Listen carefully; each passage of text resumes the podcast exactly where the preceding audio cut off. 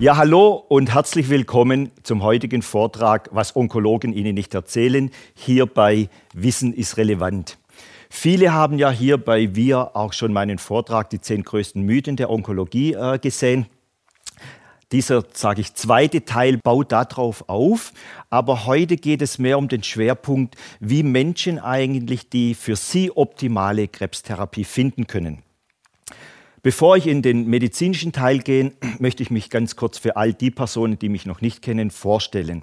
Mein Name ist Lothar Hirneise und ich bin Mitbegründer dieses Zentrums, des 3E-Zentrums, ein Buch in der Nähe von Stuttgart, wo Menschen zu einem Vier-Wochen-Programm kommen, um zu erlernen, was haben eigentlich Menschen getan, die zum Sterben nach Hause geschickt wurden, aber dann doch nicht gestorben sind, also in einer finalen Situation einer Krebserkrankung waren, aber dann nicht gestorben sind. Ich bin auch seit 1998, 97 genauer gesagt, also seit 25 Jahren Vorstand von Krebs 21, einer Organisation zur Erforschung von nicht universitären äh, Krebstherapien. Ich habe auch außerdem diese beiden Bücher geschrieben. Ähm, das mittlere ist sehr bekannt, weil das auch über 100.000 Mal verkauft wurde. Aber das wahrscheinlich für Sie heute, für dieses Video viel wichtigere ist, ich habe in den letzten 25 Jahren mit weit, weit über 10.000 Menschen gesprochen, die in einem finalen Krebsstadium waren. Und viele von ihnen haben überlebt, obwohl die Prognose der Ärzte, der Professoren an den Universitäten im Grunde genommen final waren. Also es hat geheißen, diese Patienten müssen sterben. Die wurden in der Regel nach Hause geschickt mit diesem furchtbaren Satz, machen Sie sich noch ein paar schöne Tage. Wer kann das schon mit dieser Diagnose? Und diese Patienten sind aber nicht gestorben. Und da möchte ich Ihnen heute Abend etwas ähm, drüber genauer, äh, detaillierter, was haben die eigentlich getan, um ihre Therapie zu finden, um aus dieser Geschichte doch noch einen positiven Weg ähm, zu finden. Außerdem noch am Rand erwähnt, ich bilde seit über 15 Jahren Menschen in, in Deutschland und auch in anderen Ländern aus, ähm, die ganzheitliche Krebsberatung machen. Ja? So. Was werden die Schwerpunkte des heutigen Abends sein? Im Grunde genommen gehe ich mit Ihnen kurz durch, wie in, in, an Universitäten, also wie die sogenannte Schulmedizin eigentlich äh, Diagnostiktherapie äh, macht äh, bei einer Krebserkrankung. Das Gleiche schauen wir uns an, wie die nicht-universitäre Medizin macht. Nicht-universitär, ich benutze gern dieses Wort mehr wie alternativ oder, oder esoterisch oder ganzheitlich oder komplementär, ähm, weil eigentlich sind es Therapien, die nicht unterrichtet werden an der Universität. Das bedeutet übrigens gleich am, am Anfang gesagt, das bedeutet bedeutet überhaupt nichts, wie gut oder schlecht eine Therapie ist, weil sie unterrichtet wird oder nicht. Ja? Weil ob etwas an einer Universität unterrichtet wird, hängt von so vielen Dingen ab, aber nicht davon, wie gut oder schlecht sie ist. Dann werde ich vor allem auf nicht-universitäre Krebstherapien eingehen und am Schluss vielleicht das Wichtigste dann ähm, werden wir darüber sprechen, was können Sie ganz konkret jetzt tun? Also es ist ja immer die Frage, okay, jetzt habe ich diesen Vortrag zum Beispiel gesehen oder ich habe schon andere Vorträge gesehen von ganz tollen Menschen, aber ich weiß eigentlich immer noch nicht, was soll ich jetzt eigentlich am Montagmorgen tun? So, äh, lassen Sie uns mal beginnen mit dem ersten Punkt, die universitäre Medizin. Wie, wie findet die eigentlich ihre Therapie? So, im Grunde genommen ganz einfach, Menschen haben ein, ein, ein, eine Problematik, eine Symptomatik oder aber diese Menschen gehen zur sogenannten Vorsorge, was ja immer beliebter ist. Ja? So, und dann wird da diagnostiziert, dann wird eine Therapie gemacht, da kommen wir noch dazu und dann fängt das große Hoffen, das große Bangen an, weil es ist unglaublich schwierig zu beurteilen, ob die Therapie erfolgreich ist, weil man denkt ja immer, wenn ein Tumor weg ist, dann ist auch Krebs weg. Aber das ist dieses alte Verständnis, dass ein Tumor gleich Krebs ist, ja, sondern der Tumor ist nur dies, das Symptom der Krebserkrankung.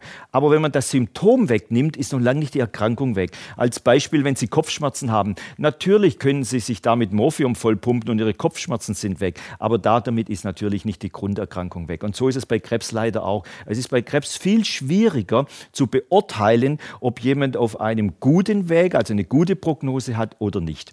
So, und jetzt fängt es schon mal an mit dem Problem der Diagnostik. Und da ist immer noch das Hauptproblem, sind die Biopsien. Weil Ihr Arzt wird Ihnen, Ihr Onkologe nämlich Folgendes nicht sagen.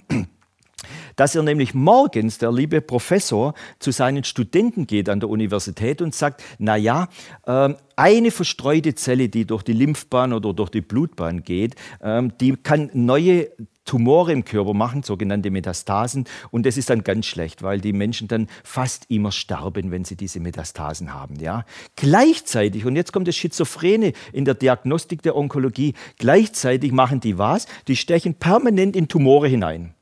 Überlegen Sie selber, da müssen Sie nicht Medizin studiert haben. Ist es gut, da reinzustechen?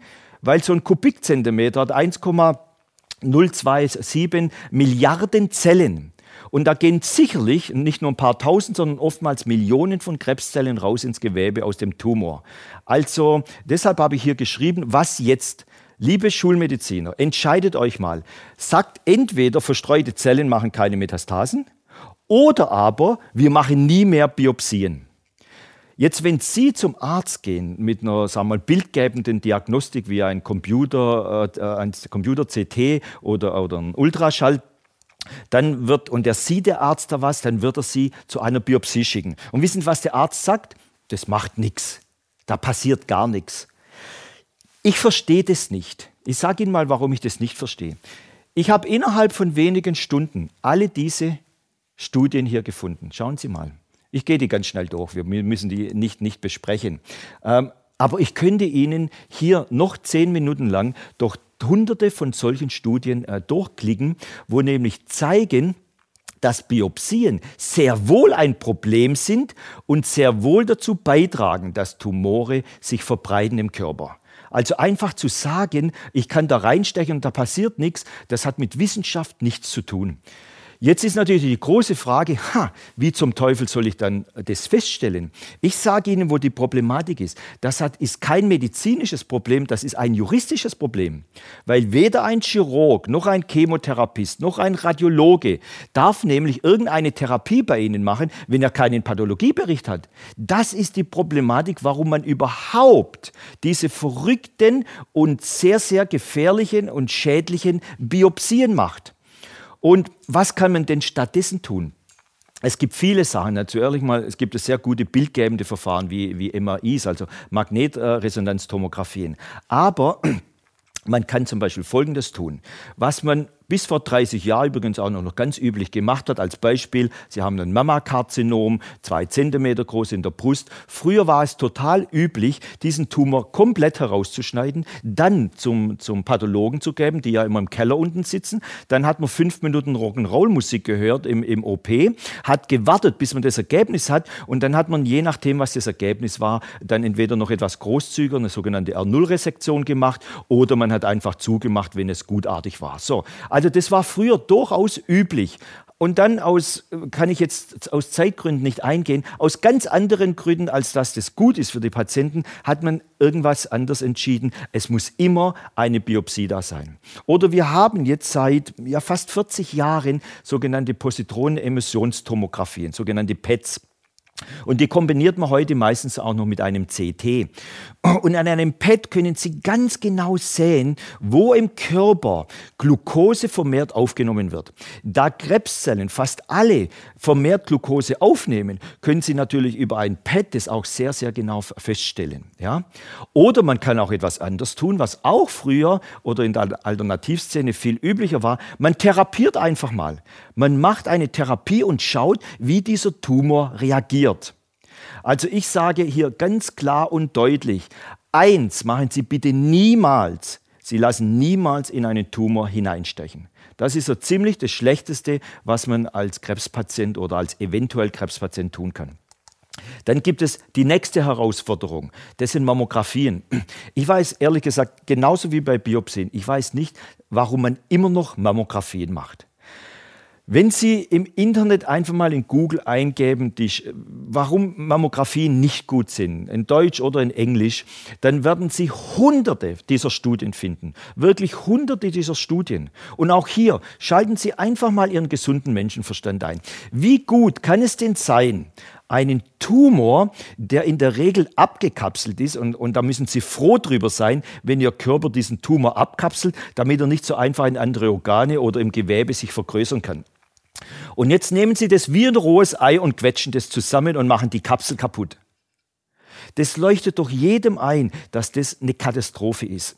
Dann wissen wir heute, dass Magnetresonanztomographien im Grunde genommen genauere, bessere Bilder liefern als Mammographien. Und wissen Sie warum?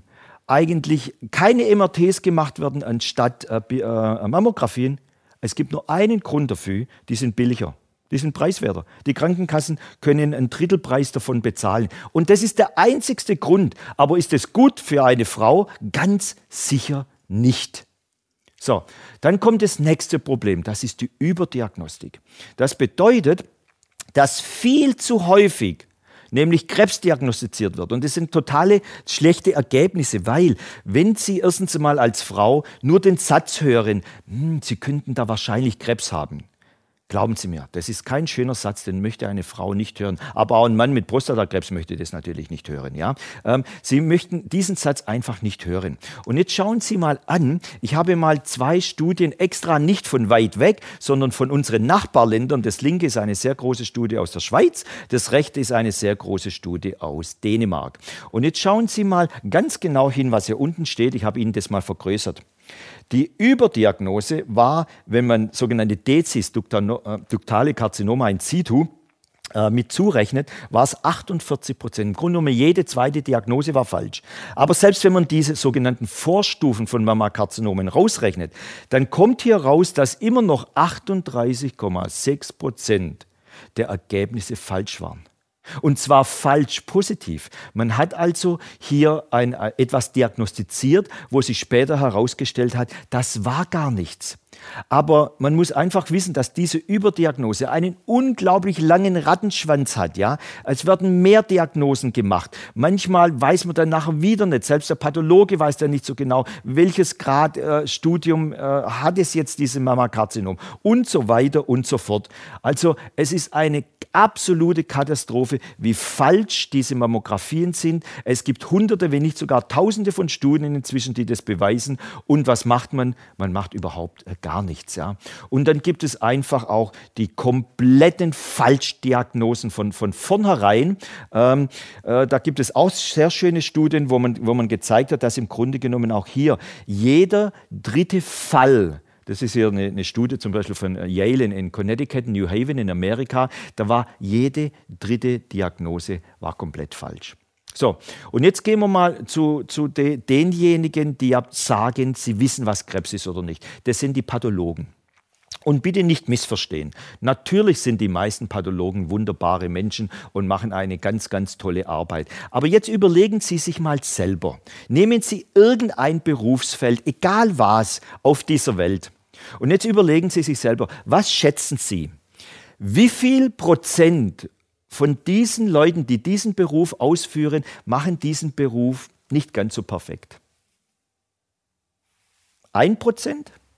Vielleicht zwei, drei, kommt natürlich auf Beruf an. Aber ich gehe mal von nur einem Prozent aus. Ja? Wenn wir mal von nur von einem Prozent ausgehen, dann haben wir in Deutschland, sagen wir mal irgendwo mindestens 20, 30, 40 Pathologen, die ziemlich viele Fehler machen. Und wenn wir von 5% ausgehen, dann kommen wir schon in die hunderte Zahl. So, und wenn Sie jetzt denken, von was rede ich denn da? Ich möchte Ihnen mal nur zwei Fälle hier zeigen. Ähm, die, die waren, der bekannteste ist sicherlich Professor Chemnitz, der hat sich dann mit seinem ähm, Labor in die Luft gejagt. Ähm, der hat über Jahre einfach alle, die da unter sein Mikroskop gekommen waren, hat er einfach immer Diagnose Krebs, obwohl die meisten gar keinen Krebs hatten. Jetzt denkt man, naja, das war halt ein verrückter Pathologe in Deutschland. Nee, schauen Sie mal, im September war 2019, äh, war ebenfalls äh, im Saarland und Rheinland-Pfalz, waren über 80 Kliniken betroffen die auch in ein spezielles Labor ihre ganzen ähm, ähm, äh, Biopsien geschickt haben. Und auch dort waren alles Falschdiagnosen. Und Sie müssen sich jetzt einfach mal Folgendes vorstellen, was das eigentlich bedeutet. Das bedeutet, Sie bekommen eine, Sie gehen zum Arzt, der sagt anschließend, Sie haben Krebs, dann macht er eine Chemotherapie und Bestrahlung, die eventuell er Sie hatten bisher noch keinen Krebs, aber nach diesen Therapien haben Sie Krebs und sterben daran. Und man denkt natürlich immer, naja, mir kann das nicht passieren. Glauben Sie mir, das passiert jeden Tag. Wir wissen nur nicht, sind es nur zehn Frauen, sind es hundert Männer, sind es Tausende. Wir wissen es nicht. Aber wir tun so, wie wenn es das alles nicht geben würde. So, dann nur mal hier, ähm, das ist hauptsächlich für, für Sarkome, ein, Zentrum in der Schweiz. Und auch hier war, musste jede zweite Diagnose musste geändert werden. Und bei Sarkomen ist es so, das sind also Erkrankungen, wo dann ganz oft einfach ein, ein, ein Arm oder ein Bein abgeschnitten wird. Ja? Und können Sie sich vorstellen, was das für die Lebensqualität dieses Menschen überhaupt bedeutet, wenn da die Diagnose falsch ist? Und dann ist nochmal ein, ein komplett in, in, in, den Köpfen der Menschen ist eine komplett falsche Vorstellung, wie genau eigentlich ein Pathologe arbeiten kann. Und ich muss mal die armen Pathologen in Schutz nehmen, weil ich habe in meinem Leben zigtausende Pathologieberichte gelesen. Mir ist dabei aufgefallen, da steht oft der Lieblingssatz der Pathologen, ist am ehesten zu vereinbaren mit und dann steht noch DD für Differentialdiagnose und dann kommt noch etwas anderes dahinter. Das bedeutet nämlich ganz oft, der Pathologe sagt gar nicht, das ist hundertprozentig Krebs. Aber nachher im Arztbericht, wenn der Patient aus dem Krankenhaus entlassen wird, da steht dann immer drin, der Pathologe hätte behauptet das oder jenes. Was ich dann im Pathologiebericht, wenn ich den nachlese, ganz oft gesehen habe, das stimmt ja überhaupt gar nicht. Und auch wenn Sie mal solche Bilder anschauen, ähm, heute wird, wird ja eine sogenannte Immunhistochemie gemacht, das heißt, diese Zellen werden angefärbt und aufgrund dieser Anfärbungen wird dann gesagt, das ist dies oder jener Krebs. Ähm, das ist nicht so einfach, das ist nicht so eindeutig. Wenn Sie das gleiche Bild 100 Pathologen zeigen, dann wette ich mit Ihnen, niemals kommen die zur gleichen Diagnose. Niemals. Also deshalb immer zu sagen, ja, wir brauchen den Pathologiebericht, weil nur der ist sicher, kann ich Ihnen klar sagen, das stimmt so ganz sicher nicht. Da gibt es unzählige Studien dazu. Ja. Und dann kommt ja noch etwas anderes. Angenommen, Sie haben jetzt so ein Bild, ja, so. Und der sagt jetzt, na ja, diese Zelle hat diese äh, Anfärbung äh, äh, äh, eben, das ist jetzt ein Prostatakarzinom. Was bedeutet das jetzt eigentlich? Also muss man jetzt die Prostata rausoperieren, muss man ich weiß nicht, äh, eine Hormonblockade machen, sollte man gar nichts tun? Schauen Sie mal, bei Prostatakrebs, jeder zweite Mann mit äh, über 80 hat ein, ein bösartiges Prostatakarzinom in Deutschland, statistisch gesehen. Aber nur drei Prozent sterben dran. Also was heißt es jetzt eigentlich, dieser sogenannte Entdifferenzierungsgrad? Kann es nicht sogar sein, dass diese Zellen sich nie einfach an ein geändertes Milieu angepasst haben und deshalb entdifferenziert sind?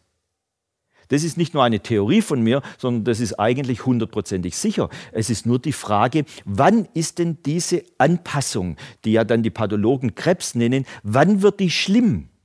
Es gibt zum Beispiel ganz viele Studien, die aufgezeigt haben, dass in manchen Ländern, in manchen Gebieten, wo viel oder weniger Mammographien gemacht wurden, ähm, war dann auffällig da, wo sehr viel Mammographien gemacht wurden, da hat man natürlich mehr Brustkrebs entdeckt, aber interessanterweise, da wo weniger Mammographien gemacht wurden, war die Sterblichkeitsrate von Mammakarzinom geringer. Also da sind weniger Frauen gestorben. Was bedeutet das eigentlich? Das bedeutet ganz einfach, in dem Gebiet haben natürlich auch ganz viele Frauen Mammakarzinome gehabt, aber viele dieser Mammakarzinome sind einfach wieder weggegangen. Und deshalb muss man sich natürlich schon auch fragen, mit welcher Therapie soll man denn da jetzt eingreifen? Jetzt haben wir aber die sogenannten Leitlinien inzwischen in Deutschland eingeführt. Das heißt, wenn der Pathologe hier irgendwas angefärbtes sieht, dann muss Ihr Arzt da eingreifen und der muss eben operieren und der muss eventuell Chemotherapie, Bestrahlung, Antihormontherapien machen. Das ist also ein Riesenproblem, in dem wir hier stecken. Und deshalb muss man sehr, sehr vorsichtig sein, immer zu sagen, ich mache eine Biopsie, damit ich überhaupt weiß, was ich da habe. Nein, die Chance, durch eine Biopsie es besser zu wissen, wie zum Beispiel eine Kombination von, von einer Magnetresonanztomographie mit einem PET zusammen, die ist ganz sicher nicht größer. Ja, und jetzt lassen Sie uns mal die, die äh, Therapien anschauen in der Schulmedizin. Da kann ich Ihnen sagen, da geht es zuerst mal um Dogmen, um Dogmen und nochmal um Dogmen. Und es geht hier nicht um Wissenschaft. Weil wir denken ja immer, äh, Medizin ist unglaublich wissenschaftlich. Aber das ist es überhaupt gar nicht. Medizin ist zuerst mal ein Trial-and-Error-System. Also man macht was und man schaut mal hin, funktioniert es. Ja? Jetzt macht man 50 Jahre die gleichen Fehler und man denkt halt, naja, irgendwann wird es schon mehr oder weniger funktionieren. Ich gehe nicht so detailliert jetzt auf Therapie ein, weil wir verlinken hier dieses Video. Und da können Sie sehen, in den zehn größten Mieten der, bei dem Video hier bei Wir, ähm, da bin ich ganz detailliert drauf eingegangen. Aber ich möchte schon in zwei Minuten diese, diese Punkte für diejenigen durchgehen, die zum Beispiel mein erstes Video noch nicht gesehen haben. Ja? Ähm, was, was für Dogmen werden denn heute immer noch an Universitäten unterrichtet? Zuerst mal wird behauptet, Krebszellen sind irreversibel und müssen getötet werden.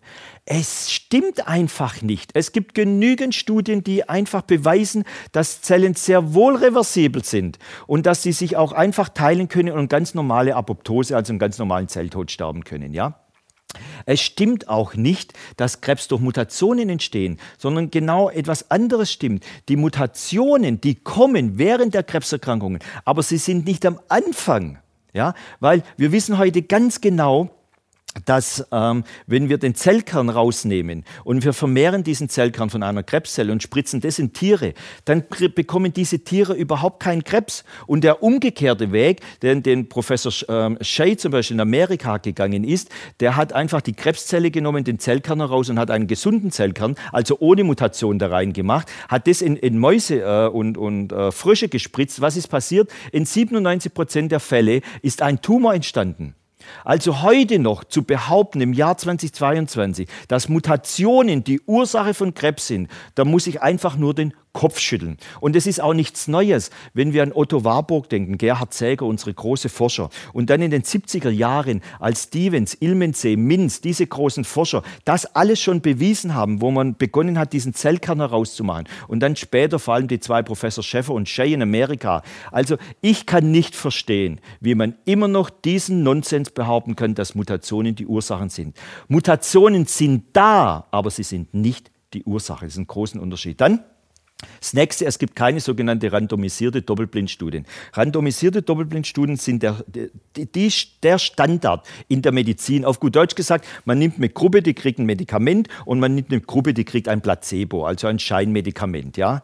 Genau diese Studien werden nicht gemacht in der Onkologie aus sogenannten ethischen Gründen, gehe ich jetzt nicht näher drauf ein. Ähm, die werden also nicht gemacht, sondern es wird immer Chemotherapie A mit Chemotherapie B verglichen. Das kann nicht funktionieren. Weil da ist ja klar, eins von beidem ist besser, aber ich will doch als Patient wissen, ist es besser, nichts zu tun? Ist es besser, was Alternatives zu tun? Was soll ich überhaupt tun? All die Studien und wenn Ihr Arzt behauptet, ja, liebe Frau Müller, lieber Herr Schmidt, wenn Sie das nicht machen oder wenn Sie diese Therapie machen, dann zu 50 Prozent haben Sie mehr Chancen, dann fragen Sie ihn immer, verglichen mit was? Also diese Studie, die Sie gerade ansprechen, was ist denn da verglichen worden? Und dann werden Sie ganz schnell sehen, es wird einfach immer nur verglichen A mit B Chemotherapie. Dann die sogenannte mitochondrale Medizin. Die wird regelrecht verleugnet, äh, zumindest in, in Amerika und Europa an den Universitäten. Mitochondrien sind diese kleinen Teilchen, wo die Zellatmung stattfindet, die ja bei Krebs gestört ist, ja, so in ihren Zellen. Und diese mitochondrale Medizin, das wissen wir, spielt eine außergewöhnliche Rolle. Der deutsche Forscher Otto Warburg hat 1931 schon für eine Arbeit, die er 1923 schon veröffentlicht hat, und konnte zeigen, wenn man einer Zelle, einer gesunden Zelle den Sauerstoff entzieht, entsteht eine Krebszelle daraus, ja, in den Mitochondrien. Und auch später die ganzen Forscher, Kuhl, Koch, Budwig und wie sie alle geheißen haben, die haben dann immer bewiesen, dass eben diese sogenannte Atmungsstörung in den Mitochondrien vorliegt. Und jetzt zeige ich Ihnen mal was. Wenn Sie den Titel ähm, Mitochondrale Medizin auf Englisch in Google eingeben, bekommen Sie 140 Millionen Ergebnisse. Und wissen Sie, was die ganzen Professoren an den Universitäten tun? Wie wenn es das alles nicht geben würde. Ich meine, haben die keinen Computer zu Hause und geben ab und zu mal in Google irgendwas, suchen die?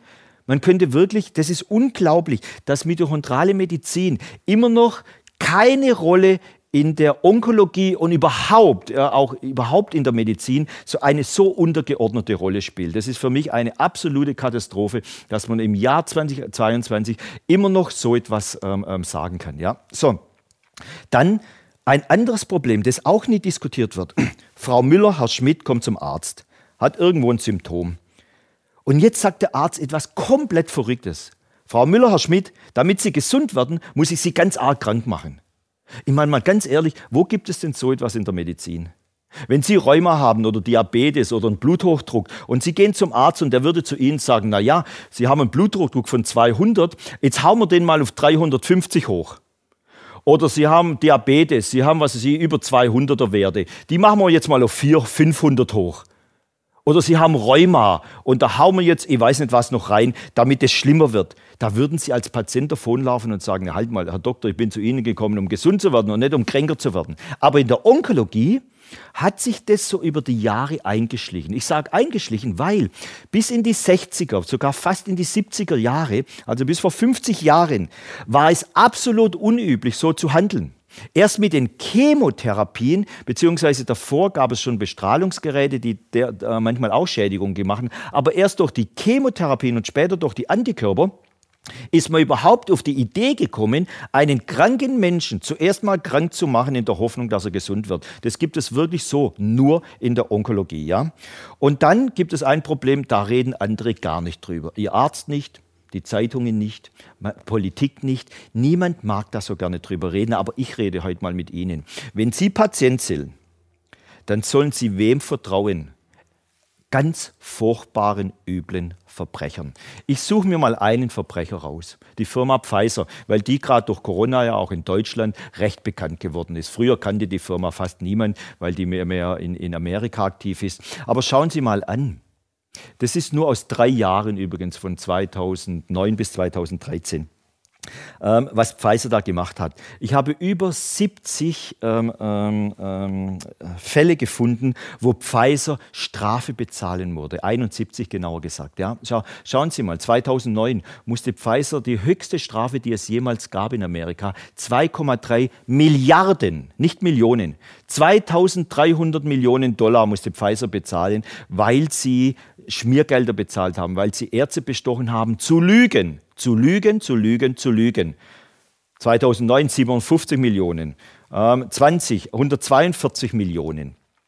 Dann schauen Sie mal an, 2010 haben sie 4.500 ähm, ähm, äh, Ärzte bestochen. 2010 wieder im gleichen Jahr nochmal 5.000. Dann haben sie gegen den Foreign Cover, äh, äh, Practice Act äh, verstoßen. Das ist eigentlich ein, ein, ein, ein Gesetz, dass Pharmafirmen das genau nicht tun. Das interessiert aber eine Firma wie Pfizer nicht, ja? Oder hier, schauen Sie sich das mal an, ja? Ähm, die, die, das Medikament Prembro ähm, hat, das ist ein, eine Hormonersatztherapie, und Pfizer hatte die Unterlagen von diesem Medikament, das klar gezeigt hat, dass Frauen dadurch Brustkrebs kriegen. Jetzt wurden sie angeklagt von 14.000 Frauen, die Brustkrebs bekommen haben in Amerika. 14.000. Und, und Pfizer hat dann, um das niederzulegen, 1,2 Milliarden diesen äh, Frauen bezahlt.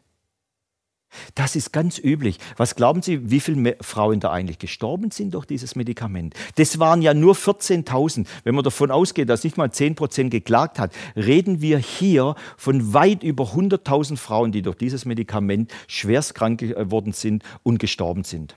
Und wenn wir mal die Umsatzzahlen von, von Pfizer angucken, die jetzt durch Corona regelrecht explodiert sind, von 41 Milliarden äh, 2020 auf 81 Milliarden 2021. Aber weil das so aktuell ist, können wir mal schauen, da sind wir doch alle auch belogen worden. Was hat Pfizer gesagt? Ähm, diese Corona-Impfstoffe, die schützen die anderen und uns. Dann hat man auf einmal gesehen, naja, die anderen werden nicht geschützt. Dann hat man gesagt, naja, es schützt wenigstens uns. Dann hat man gesagt, nee, nee, es schützt uns auch nicht. Dann hat man die nächste Lüge herausgepackt. Es schützt uns ja wenigstens vor einer schweren Erkrankung. Dann lagen auf einmal nur noch Geimpfte auf den Intensivstationen. Das ist so, wie wenn ich mit meiner Frau schlafe, ein Kondom benütze und meine Frau wird schwanger. Und dann sage ich, ja, Gott sei Dank habe ich das Kondom benutzt, weil sonst hätte meine Frau sicherlich Zwillinge bekommen. Also man, man benutzt hier alle möglichen Ausreden, man belügt die Menschen von hinten bis vorne, die spielen jeden Tag mit unserem Leben. Und wir müssen diesen Firmen, diesen Verbrechern, müssen wir vertrauen, wenn wir dahin gehen. Und Achtung, Nein, ich sage nicht, dass Ärzte schlechte Menschen sind damit, weil die diese Medikamente geben. Ich sage Ihnen, wo das Problem ist. Das Problem ist, es ist extrem lukrativ, Ärzte zu belügen. Wissen Sie, wie das funktioniert? Wer von Ihnen kennt die Firma Design White? Wahrscheinlich niemand. Ich kannte die früher auch nicht. Wissen Sie, was Designwide gemacht hat? In diesem Prozess 2010 und dann 2013 ähm, ist nämlich Folgendes herausgekommen. Das Designwide, das ist also eine ein, ein, äh, Firma, die, die verkauft Journalisten sozusagen und schreibt Berichte. Die haben lauter wissenschaftlichen Arbeiten geschrieben. Die, man kauft sich dann einen Professor, der unterschreibt, dass er diesen Artikel angeblich geschrieben hat. Dann gibt man das in sogenannte Peer-Review-Journals. Das sind also Journale, die, die Fachzeitschriften der Medizin. Und dort geht man davon aus, dass diese Artikel, die dort erscheinen, dass die natürlich korrekt sind, dass die ehrlich sind, dass die Professoren das auch gemacht haben. Nein, wissen Sie, ähm, Designwide ist nur eine Firma von vielen. Und dass Sie mal sehen, wie lukrativ das ist, Designwide musste dann zugeben, dass sie von Pfizer für jeden einzelnen Artikel, den sie geschrieben haben, 25.000 Dollar bekommen haben. Und die haben wahrscheinlich Hunderte und Tausende solcher Artikel geschrieben und das ist nur eine Firma. Nur eine einzige Firma. Und wissen Sie, was das wirklich zwei verrückte Dinge ist? Das erste ist, ja, ich kann natürlich verstehen, Ärzte glauben, was in diesen Fachzeitschriften steht. Aber Ärzte werden belogen. Die armen Ärzte nehmen dann dieses Medikament, weil sie diesen Artikel gelesen haben und denken, sie tun ihren Patienten etwas Gutes damit. Aber sie sind einfach nur belogen worden. Und das nächste Verrückte ist, wissen Sie, diese Artikel, die so professionelle Firmen wie Designwide schreiben, die werden natürlich von Zeitungen viel lieber angenommen wie die Artikel, die die Professoren selber schreiben. Warum? Weil die Artikel einfach sehr professionell sind. Die sind einfach viel professioneller gemacht. Ja? So.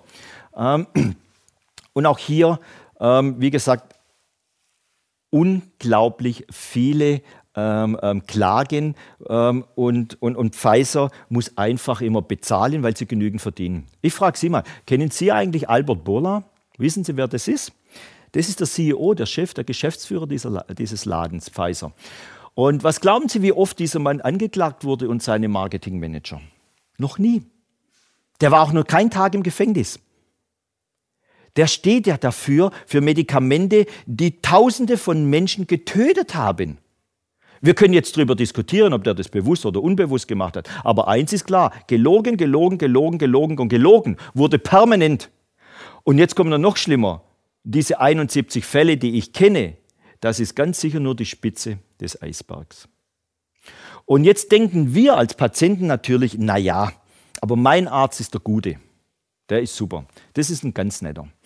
Ich möchte Ihnen mal ein Beispiel geben. In Deutschland gibt es die, die, Organisation MEZIS. MEZIS steht für Mein Essen zahle ich selber.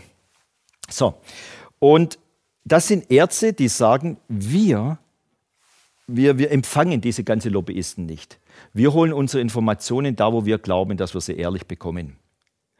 Wir haben in Deutschland im Moment, wenn ich es richtig auswendig weiß, 416.000 Ärzte.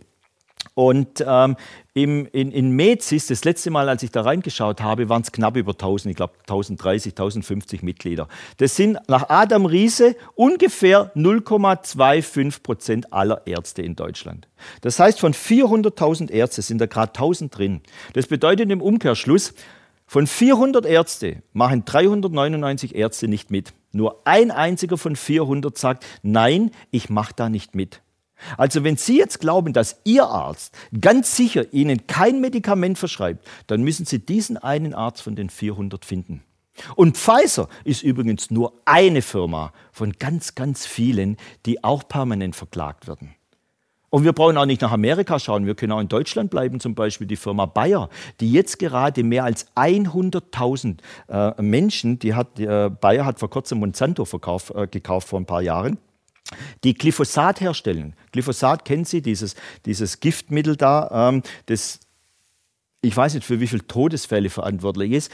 Und im Moment hat Pfizer in Amerika mehr als 100.000 Patienten anerkannt, dass die entweder gestorben oder schwer krank geworden sind von diesem Medika Medikament, also von diesem ähm, ähm, äh, Mittel, um Unkraut zu vernichten.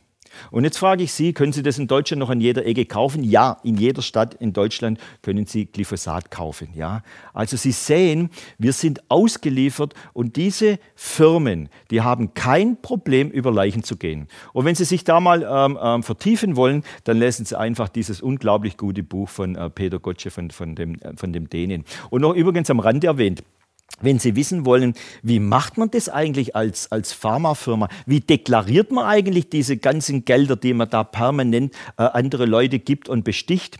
Die laufen in der Bilanz in der Regel immer als Forschungsgelder. Weil das sieht ganz cool aus, wenn in der Bilanz dann eine hohe Summe an Forschung steht, die niemals gemacht wird. So, und jetzt lassen Sie uns mal anschauen, wie ist der typische Ablauf einer, einer, einer Therapiefindung.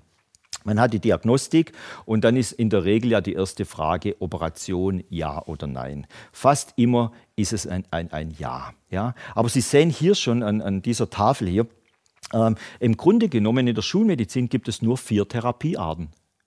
Obwohl es weit über 100 anerkannte äh, Krebstherapien gibt, äh, werden aber nur vier an, an Universitäten pardon, an vier Universitäten äh, unterrichtet, diese vier Therapien. So, jetzt schauen wir mal zuerst mal Operationen an. Und Achtung, das sage ich gleich, gleich zum Anfang. Natürlich bin ich nicht gegen Operation. Operation ist prognostisch gesehen ähm, eine, eine ganz, ganz wichtige Therapie. Aber wenn wir weiterkommen wollen in der Onkologie, dass weniger Menschen an Krebs sterben, müssen wir jeden Punkt genau analysieren. Und eins ist auch klar, nicht jede Operation ist gut und nicht jede Operation fördert nicht sogar die ganze Problematik. Deshalb muss man natürlich in den meisten Fällen operieren, da bin ich auch dafür, aber ich bin nicht dafür, so wie es heute in der Schulmedizin gemacht hat, jeder muss grundsätzlich operiert werden. Ich gehe nicht zu tief in das Thema rein, aber was wir heute wissen, dass Anästhetika das Immunsystem runterfahren. Ähm, es gibt äh, immer öfter sogenannte R1-Resektionen. Das heißt, dass ähm, Tumore, die Dendriten, die da rausgehen, durchschnitten werden, was, was sehr schlecht ist, ja, dass die Metastasierung hat. Und dann gibt es noch ein, ein Thema, das, das sehr, sehr ungern äh, betrachtet wird. Man muss ja da dafür in ein Krankenhaus. Krankenhäuser sind ganz gefährliche Orte. Man sollte immer vermeiden, in ein Krankenhaus zu gehen. Natürlich sagt jeder, na ja, ich gehe ja nicht freiwillig in ein Krankenhaus. Ja, aber wissen Sie, was Ihnen die Onkologen auch nicht sagen? Schauen Sie mal diese Arbeit dann von 2016 und wahrscheinlich ist es heute äh, fast noch schlimmer. Jeder dritte Tod in Amerika war von Ärzten initiiert. Jeder dritte Tod, sogenannte iatrogene Todesfälle, wie die das schöne Wort nennen. Ja? So, das heißt, zuerst kommen äh, Herzerkrankungen, dann kommen Krebserkrankungen. In manchen Ländern hat übrigens Krebs inzwischen Herz überholt. Und dann kommt als dritte Ursache des Sterbens kommen schon Ärzte. Natürlich machen Ärzte das nicht bewusst. Aber Krankenhäuser sind extrem gefährliche Plätze. Ärzte, Krankenschwestern, Mitarbeiter dort machen Fehler und Sie sehen in dieser schönen Studie, jeder dritte Tod in dem Fall oder, oder die dritte Hauptursache fürs Sterben sind leider äh, Medikamente bzw. die, die sie anwenden. Dann geht es weiter zur Chemotherapie. Ich denke, da brauche ich nicht äh, ins Detail gehen. Wir, wir, wissen alle, dass Chemotherapien extreme Giftstoffe sind, das alles äh, runtertun. Aber wissen Sie, was man Ihnen nicht sagt? Viele kennen den Begriff nicht epitheliale Tumore. Also das geht von Epithelgewebe aus. Ja?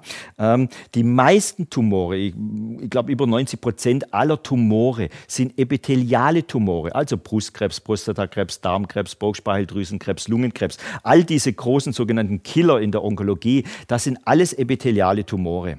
Und wissen Sie, was man Ihnen nicht sagt? Dass dieses Buch von einem Professor Ulrich Abel aus Heidelberg, das zwar 1995 geschrieben wurde und schon lang vom Markt ge äh, genommen wurde, wo er die, die, die, die ganze Lage der, der 15 Jahre davor sich mal angeschaut hat. Wie erfolgreich sind eigentlich Chemotherapien bei epitheliale Tumore? Und nicht nur, dass es überhaupt gar keine Fortschritte gibt, das Schlimme ist noch, dass es sogar rückwärts geht, dass zum Beispiel bei Mammakarzinome die Überlebensrate heute kürzer ist, wie sie in den 80er Jahren war. Und das ist, das wird Ihnen nämlich Ihr Onkologe leider nicht sagen dass nämlich Chemotherapien bei epithelialen Tumoren überhaupt nicht besonders, ich nenne es mal vorsichtig ausgedrückt, erfolgreich sind. So, dann gehen wir zur Bestrahlung. Bestrahlung wird komplett verniedlicht. Ich erlebe immer wieder auf Vorträgen, da wird so getan wie Bestrahlung schädigt nur die Krebszellen, aber die gesunden nicht. Das ist natürlich kompletter Nonsens, weil eine Strahlung geht immer vorne rein und hinten raus. Ja. Der, einer Bestrahlung ist es wurscht egal, was da dazwischen ist. Ja. Und was natürlich einem Patienten niemals erzählt wird von Radiologen, jede Bestrahlung erzeugt neue Krebszellen. Das geht gar nicht anders. Äh, Strahlungsmenge wird in der Regel mit, mit Quay, GY geschrieben, mit Quay gemessen. Und eine Frau bekommt ungefähr 54 Gray, wenn sie ein Mammakarzinom hat. Ja, 54 Gray Bestrahlungsdosierung. 0,2 Gray macht schon ganz sicher neue Krebszellen. Sie können sich selber mal ausrechnen, von 0,2 bis 54. Ja, das ist das zig über hundertfache, ähm, wie, wie, was Sie benötigen, dass neue Krebszellen passieren. Was man nicht weiß, ist, wie viel werden erzeugt und wie schlimm ist das Ganze. Ich weiß das auch nicht. Aber so zu tun, wie wenn eine Bestrahlung grundsätzlich gut wäre, ist natürlich absoluter Nonsens. Und es kommt ja noch ein ganz anderes Problem dazu. Was wird eigentlich bestrahlt nach der Operation? Dann holt man immer dieses geheime Wort der Mikrometastasen raus, aber gesehen hat so ein Ding noch nie irgendjemand, ja? Es wird halt einfach, weil irgendwelche Leute mal Leitlinien festgestellt haben und weil sie unglaublich teure Geräte da stehen haben, die auch benutzt werden sollen. Also äh, äh, werden die meisten Menschen sogar nach der Operation, wenn der Tumor rausoperiert ist, bestrahlt. Und da muss man wirklich fragen, was wird da eigentlich bestrahlt? Ja, auch das wird komplett äh, verniedlicht. Und dann kommt in den letzten, sagen wir mal, 20, aber vor allem in den letzten 10 Jahren haben die sogenannten Antikörpertherapien, die haben äh, fast schon die Chemotherapien entweder abgelöst in manchen Bereichen oder aber sie werden fast immer zusätzlich äh, zur Chemotherapie gegeben. Aber was Ihr Onkologe Ihnen sicherlich nicht sagen wird, ist die Geschichte von dem Apotheker Peter Stadtmann aus äh, Bottrop. Der hat nämlich über Jahre, das sollte eigentlich diese Antikörper verarbeiten in Infusionsflaschen und der hat sich gedacht, na ja, ich tue da mal Wasser rein. Und hat statt allen diesen teuren Medikamenten hat er oft nur Wasser reingetan oder zwei Drittel Wasser, was auch immer, niemand weiß es so ganz genau, ja. So. Und hat aber, wie Sie sehen, in 61.980 Fälle konnte man ihm nachweisen. Vielleicht hat er noch viel, viel öfters das gemacht, ja. Und jetzt kommt das Verrückte. Niemand hat es bemerkt. Die Ärzte nicht, die Patienten nicht. Niemand hat bemerkt, ob ein Patient Wasser bekommen hat oder diese ja angeblich so unglaublich erfolgreiche Antikörper. Wenn man mal die ganze Lage der Antikörper anschaut, dann gibt es einen sogenannten äh, Tyrosinkinasehemmer, der heißt Clivec. Bei chronisch-myeloischer Leukämie wird er gegeben. Ja, da würde ich absolut sagen, der hat bewiesen, dass er Menschen helfen kann. Oder im Moment, in, in den letzten äh, Tagen, Wochen, ist ja durch Deutschland äh, für Darmkrebs ein, ein Medikament, das heißt Dostarlimab. Ähm, das ist dadurch durchgegangen, kann ich Ihnen hier zeigen, ähm, wie eine nette Zeitung hier natürlich schon mal geschrieben hat. Alle Studienteilnehmer ähm, äh, sind geheilt. Ist natürlich totaler Nonsens, weil was nicht in, äh, äh da drin stand, dass dieses Dostarlimab nur bei, bei äh, einer ganz gezielten Gruppe mit einem Gendefekt, sogenannter DMMR, das heißt, das steht für Mismatch Repair Deficient, ähm, angewandt wurde. Ja? Und dass es aber auch schon ganz andere gibt, ähm, schon lange, die auf dieses sogenannte PDL1-Protein eine Auswirkung haben. Keytruda ist zum Beispiel das bekannteste Antikörpermedikament in Deutschland. Das übrigens auch 130.000 Euro im Jahr kostet. Ja? Also, aber so wird in den Zeitungen damit umgegangen. Ähm, alle sind geheilt, wenn sie Darmkrebs haben. Das ist natürlich Nonsens. Und ich bin nicht per se gegen Antikörper, möchte ich hier auch sagen. Ja? Ähm, Antikörper sind auf jeden Fall besser wie Chemotherapien und äh, bestimmte Antikörper können vielleicht auch helfen. Nur hier muss man ganz klar mal die Kirche total im Dorf lassen. Alles, was im Moment auf dem Markt ist, hat aus meiner Sicht, aus meines Wissens nicht bewiesen, dass es erfolgreich ist, außer Kliwek. Bei Kliwek, da, diese Ausnahme würde ich machen. Und was auch noch ein Problem ist, ist das hier, dieses kleine lächerliche Problem der Fälschungen. Was nämlich auch vielen nicht äh, ähm, bewusst ist, äh, nicht nur Pharmafirmen sind Verbrecher, sondern auch Mafiosis oder überhaupt Verbrecher, die, die unglaublich dicke in dieses Geschäft eingestiegen sind. Ähm, in dem Fall zum Beispiel war Herzeptin in den letzten Jahren äh, mehrmals gefälscht worden. Ähm, einmal in Italien, einmal kam es überhaupt vom Ausland, von Asien. Und ähm, wir haben auf gut Deutsch gesagt, keine Ahnung. Man schätzt äh, in diesem Buch, die äh, zwei Autoren, Harrich und Sandberg, die schätzen, dass es weit über eine Million ist. Vielleicht sind es aber auch drei Millionen Tote pro Jahr und das ist ja nicht nur in der Onkologie, vor allem Antibiotika und auch äh, viele andere Medikamente, auch Impfstoffe werden einfach gefälscht. Und warum kann man das eigentlich fälschen? Weil man überhaupt kein richtiges System hat, wie messen wir, ob dieses Medikament etwas taugt. Ja? Und dann gibt es noch eine Herausforderung. Und bevor ich die Ihnen jetzt sage, möchte ich was dazu sagen, ähm, dass es nicht missverstanden wird. Ich kenne unglaublich viele Schulmediziner. Und die meisten, die ich kennengelernt habe, außer ein paar wenige Verbrecher, das gibt es in jedem Beruf, ja, aber die meisten Schulmediziner, die ich kennengelernt habe, waren sehr gut ausgebildete, sehr humane und tolle Menschen, die nichts anderes tun wollen, als ihren Patienten zu helfen. Aber sie werden halt unglaublich belogen. Aber was ich in der Onkologie gesehen habe, das war vor allem Arroganz und Ignoranz. Ich erlebe immer und immer und immer wieder jetzt seit 25 Jahren, dass immer nur ganzheitlich denkende Ärzte auf Schulmediziner zugehen. Ich erlebe nie, dass Schulmediziner auf ganzheitliche Ärzte zugehen.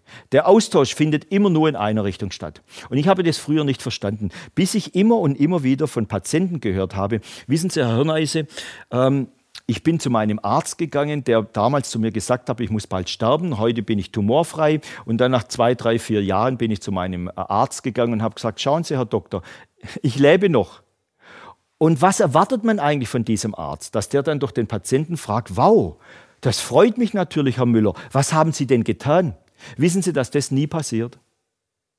Ich habe noch nie gehört, dass sich Ärzte darüber gefreut haben. Ich kann Ihnen aber sagen, was ich ganz oft gehört habe. Ärzte haben den Patienten genommen und rausgeschmissen aus der Praxis oder aus dem Krankenhaus. Weil sie ertragen es nicht, dass vielleicht das, was sie tun, nicht richtig ist. Und dann höre ich immer von diesen Professoren, ach Herr Hirneise, Sie haben nicht mal einen Doktortitel, und wir machen das seit 30 Jahren. Wir haben 30 Jahre Erfahrung. Ich sage Ihnen, was die haben. Die haben ein Jahr Erfahrung und 29 Jahre Wiederholung. Das ist keine 30 Jahre Erfahrung, wenn ich immer die gleichen Fehler mache. Ich bin Schachspieler. Ich weiß genau, von was ich rede. Wissen Sie, dass Schachspieler durch Spiel nicht besser wird?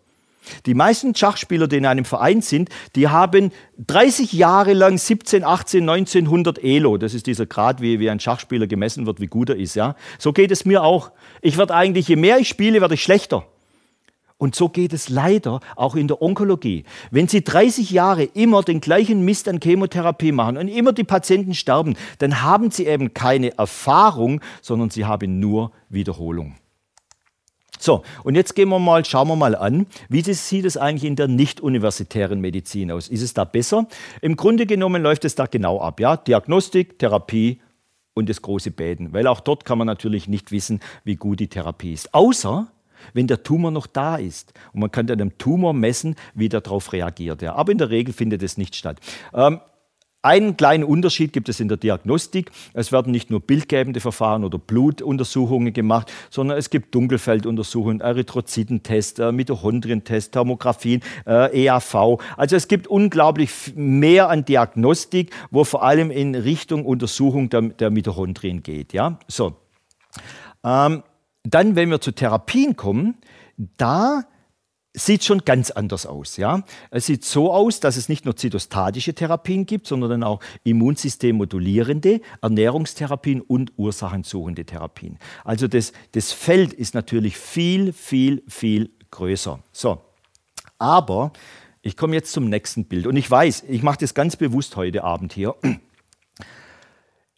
Ich werde mich nicht beliebt machen jetzt mit dem nächsten Ding. Aber ich möchte nicht nur jetzt die Schulmedizin kritisieren, wo Fehler machen. Ich möchte überhaupt anschauen, was läuft schlecht in der Medizin, was läuft schlecht in der Onkologie und was läuft auch schlecht in der Alternativmedizin. Für mich gibt es sowieso, ich, ich persönlich habe diese Trennung zwischen äh, Alternativ- und Schulmedizin gar nicht, weil für mich gibt es nur eine Medizin. Und ich muss auch ganz klar sagen, ich persönlich fühle mich nur Patienten gegenüber verpflichtet. Und mir ist es egal, ob das Schulmediziner oder Alternativärzte sind. Ich schaue an und bleibe kritisch. Und deshalb möchte ich jetzt auch mal in der, in der nicht-universitären Medizin anschauen, was es da für große Herausforderungen gibt. Ja? Ähm, da ist zuerst einmal das Problem, da gibt es noch weniger Studien, die Sie irgendwie verwerten können. Ja? Also es gibt im Grunde genommen in der Alternativszene, können Sie nur glauben und Ihre Logik einschalten, aber es gibt eigentlich fast keine Studien. Dann gibt es ein Riesenproblem, das Sie sich vielleicht gar nicht vorstellen können, wenn Sie sich mit dem Thema noch nicht beschäftigt haben. Ich mache das professionell, hauptberuflich seit 25 Jahren. Und nicht einmal ein Experte wie ich kann sich durch diesen Dschungel sicher bewegen. Auch ich muss permanent schauen, was ist denn das, was ist denn das, was ist denn das? Ist es erfolgreich? Macht es Sinn? Ist da eine Logik dahinter? Das ist ein unglaublich undurchdringbarer Dschungel an, an nicht-universitären Therapien. Also wie da ein, ein, ein Arzt oder, oder jemand, der sich gerade damit beschäftigt, überhaupt reindenken kann, ich sage Ihnen, das ist äh, nicht möglich. Dann in der Schulmedizin haben Sie ja ganz klar, wer ist der Experte? Der Arzt. So, und jetzt haben wir in Deutschland, sagen wir mal, diese 416.000 Ärzte, aber in der nicht-universitären Medizin haben wir in Deutschland wahrscheinlich fünf oder zehn Millionen Experten. So wie jetzt im Winter, wenn die ähm, Fußballweltmeisterschaft dann in Katar kommt, da haben wir dann auch wieder 60 Millionen Nationaltrainer, ja. Und so ist es leider in der Alternativmedizin auch. Es gibt nur Experten. Wenn Sie mal irgendwo in Facebook oder so reinschauen und sagen, ich habe diese oder jene Erkrankung, Sie bekommen sofort 200 Ratschläge von allen Experten. Und es ist wahnsinnig schwierig, selbst für mich als echter Experte, der sich mit diesem Thema seit 25 Jahren nonstop beschäftigt, selbst für mich ist es unglaublich schwierig, das einschätzen zu können. Dann die nächste Problematik ist Heilpraktiker allgemein. Es gibt sehr, sehr große Schwankungen von guten und schlechten Heilpraktikern. Ich habe da wirklich alles erlebt. Und teilweise ist es korrekt, teilweise ist dieser Ruf äh, unkorrekt, weil es natürlich auch extrem gute gibt. Ja.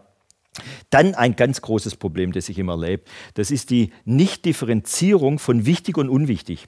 Also da wird jetzt einfach, ich sage mal, ein brasilianischer Tee mit irgendeinem Kräuterpräparat aus Australien oder China, das, das wird in die gleiche Kategorie reingeschmissen wie eine Ernährungstherapie, eine Entgiftungstherapie, eine zytostatische Therapie. Nein, es gibt natürlich bei Krebstherapien wichtig und unwichtig. Aber wie wollen Sie das denn entscheiden? Ja? Dann natürlich ein, ein, ein ganz großes Problem ist, Sie müssen das alles selber bezahlen, weil die Krankenkassen, die, die haben ihre eigene Ansicht von, von gut und schlecht oder von wissenschaftlich und, und nicht wissenschaftlich, wie die das ähm, ähm eher nennen. Ja? Ähm, dann ist ein ganz, ganz Riesenproblem, dass man macht eben, mit Mann meine ich äh, mehr als 90 Prozent der deutschen Bevölkerung, macht eben zuerst einfach Schulmedizin. Und erst wenn das versagt und, und die Leute ziemlich kaputt sind manchmal, dann wenden sie sich der Alternativmedizin zu. Aber dann ist ein anderer Status im Körper. Wenn Sie äh, sechs oder, oder neun oder zwölf Durchgänge von Chemotherapie gemacht haben, sind Sie ein anderer Mensch. Das muss man einfach mal wissen. Ja? Ähm, dann muss ich auch sagen, und ich weiß, da mache ich mich jetzt erst recht unbeliebt, aber ich habe in der Alternativmedizin viel mehr Leute an den äußeren Enden gesehen, also was, was, was total verrückt angeht, wie in der Schulmedizin. Ja? In der Schulmedizin wissen Sie ungefähr, wo jemand steht, ähm, was das ist. Aber solche, ich sage mal, ich habe hier einfach das englische Wort Free genannt. Ja? Ähm, was ich in der, in der Alternativmedizin gesehen habe, war teilweise wirklich, wirklich verrückt. Ich kann es echt nicht anders sagen. Ja? Und dann, was natürlich auch manchmal einfach mal so gerne und, unter den Tisch kommt, auch Alternativtherapeuten müssen irgendwie ihre Rechnungen bezahlen. Ja? Das heißt, auch Geld spielt dort auch eine Rolle. Nur nicht in diesem Bereich wie Schulmedizin. Da sind wir ja immer im Millionen- und Milliardenbereich. In der Alternativmedizin sind wir, was die Kosten hier angeht, deutlich, deutlich, also im, im, in der Regel im nicht mal 10%-Bereich wie in der Schulmedizin. Ja. So. Und bevor Sie jetzt denken, um Gottes Willen, ich, äh, was soll ich jetzt eigentlich tun? Ich bin jetzt ganz verwirrt, was der Herr Neuse da sagt. Soll ich jetzt eine Chemo machen oder doch Vitamin C oder soll ich gleich ganz aufgeben? Ich möchte Ihnen mal erklären, was bei Menschen passiert, wenn sie sich dann endlich, ich sage mal, Gedanken machen mit ihrer Krankheit, wenn sie sich mit ihrer Krankheit auseinandersetzen. Da entsteht dann so ein Zwist im Gehirn. Ja? Dieser Zwist sieht in der Regel immer, immer so aus. Das eine, das spricht für eine schulmedizinische Therapie. Also die Chemotherapie ist gut, mein Arzt ist gut und außerdem meine Familie. Wenn ich Schulmedizin mache, befriedigt man in der Regel auch die Familie. Ja? Und außerdem habe ich auch im Internet Positives gelesen und, und, und gut ist natürlich auch, dass meine Krankenkasse alles bezahlt und so weiter. Aber dann, wenn man sich mehr mit seiner Krankheit beschäftigt, dann kommen natürlich auch Zweifel an diesen ganzen Sachen aus. Stimmt es denn wirklich, dass mein Arzt so gut ist? Ich gehe jetzt schon seit 20 Jahren zu meinem Hausarzt mit der gleichen Erkrankung. Aber ist es denn, äh, müsste der das nicht mal irgendwie besser therapieren? Ja. Und außerdem, ich kenne zwei Nachbarn, die haben beide Chemotherapie gemacht und sind gestorben.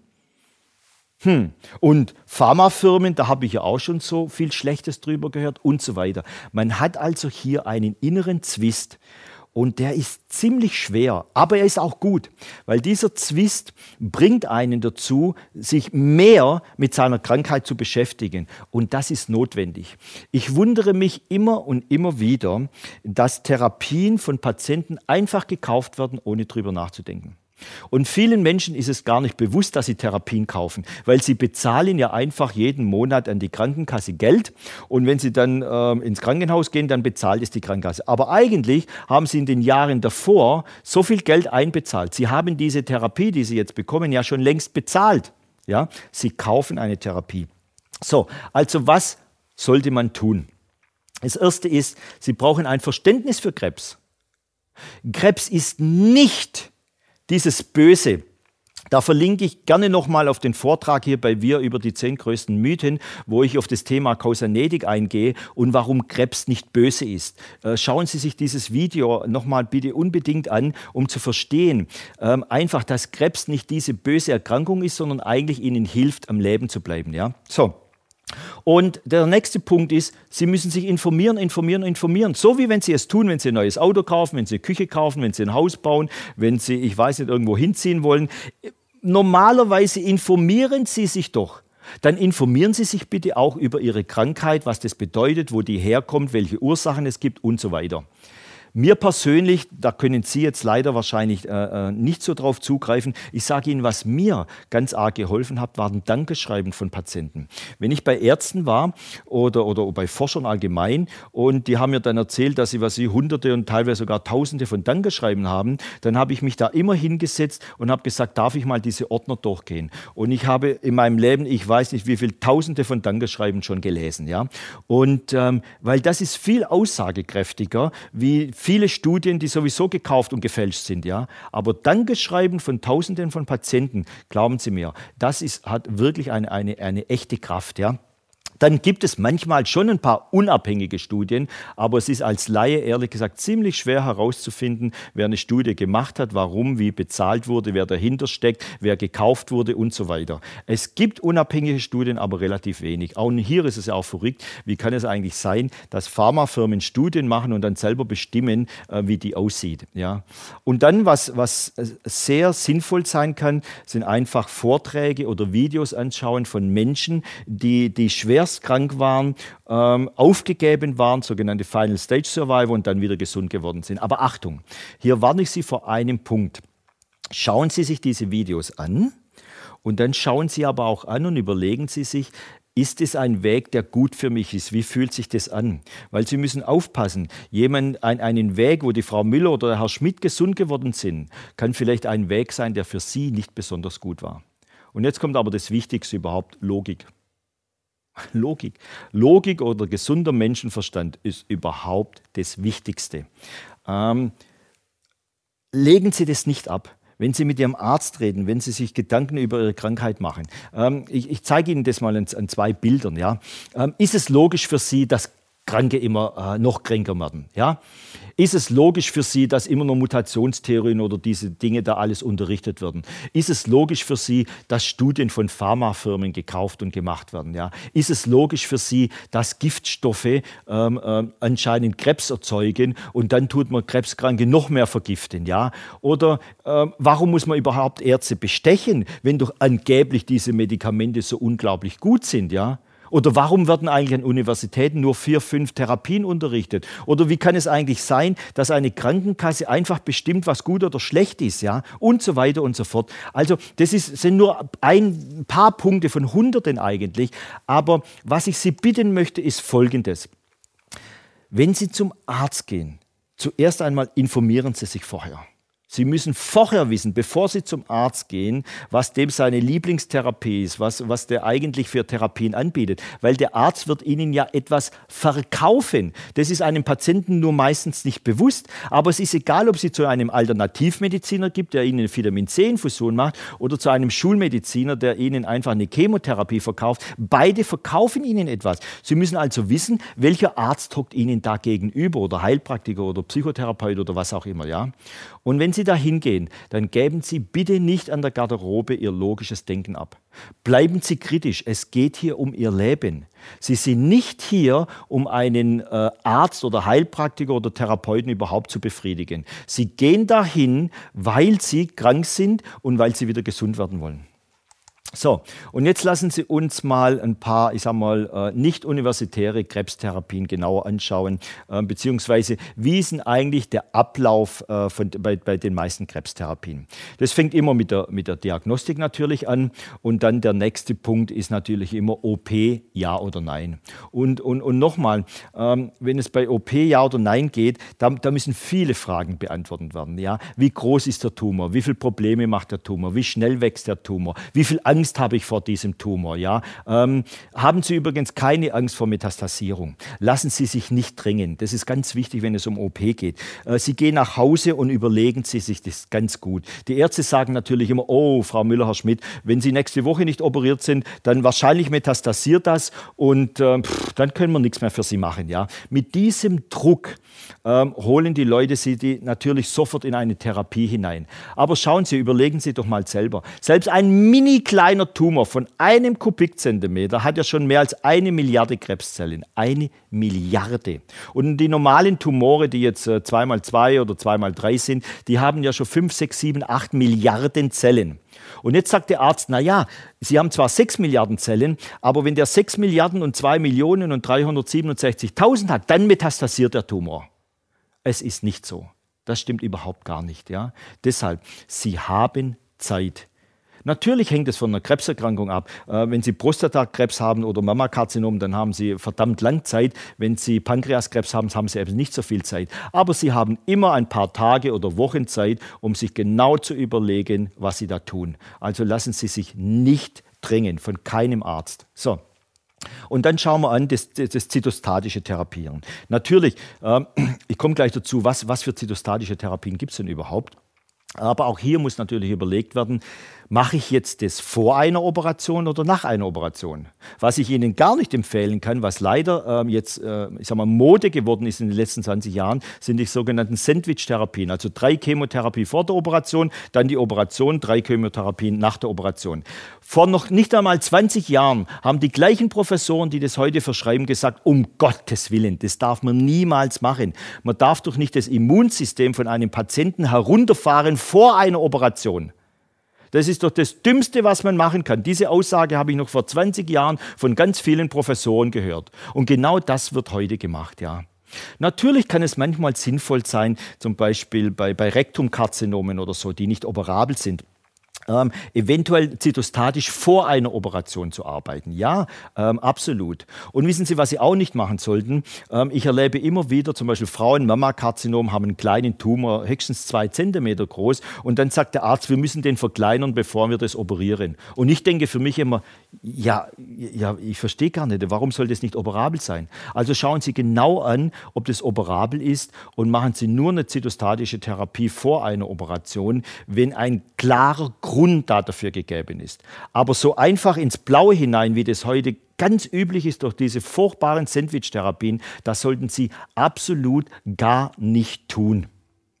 Und dann kommt dann noch das, das Bestrahlungsthema, wo ich schon angesprochen habe. Ähm, bitteschön, nach einer Operation, nach einer sogenannten R0-Resektion, wo der Tumor also sauber herausgeschnitten ist, gibt es keine Begründung, einfach da ins Blaue hinein zu bestrahlen und neue Krebszellen zu erzeugen.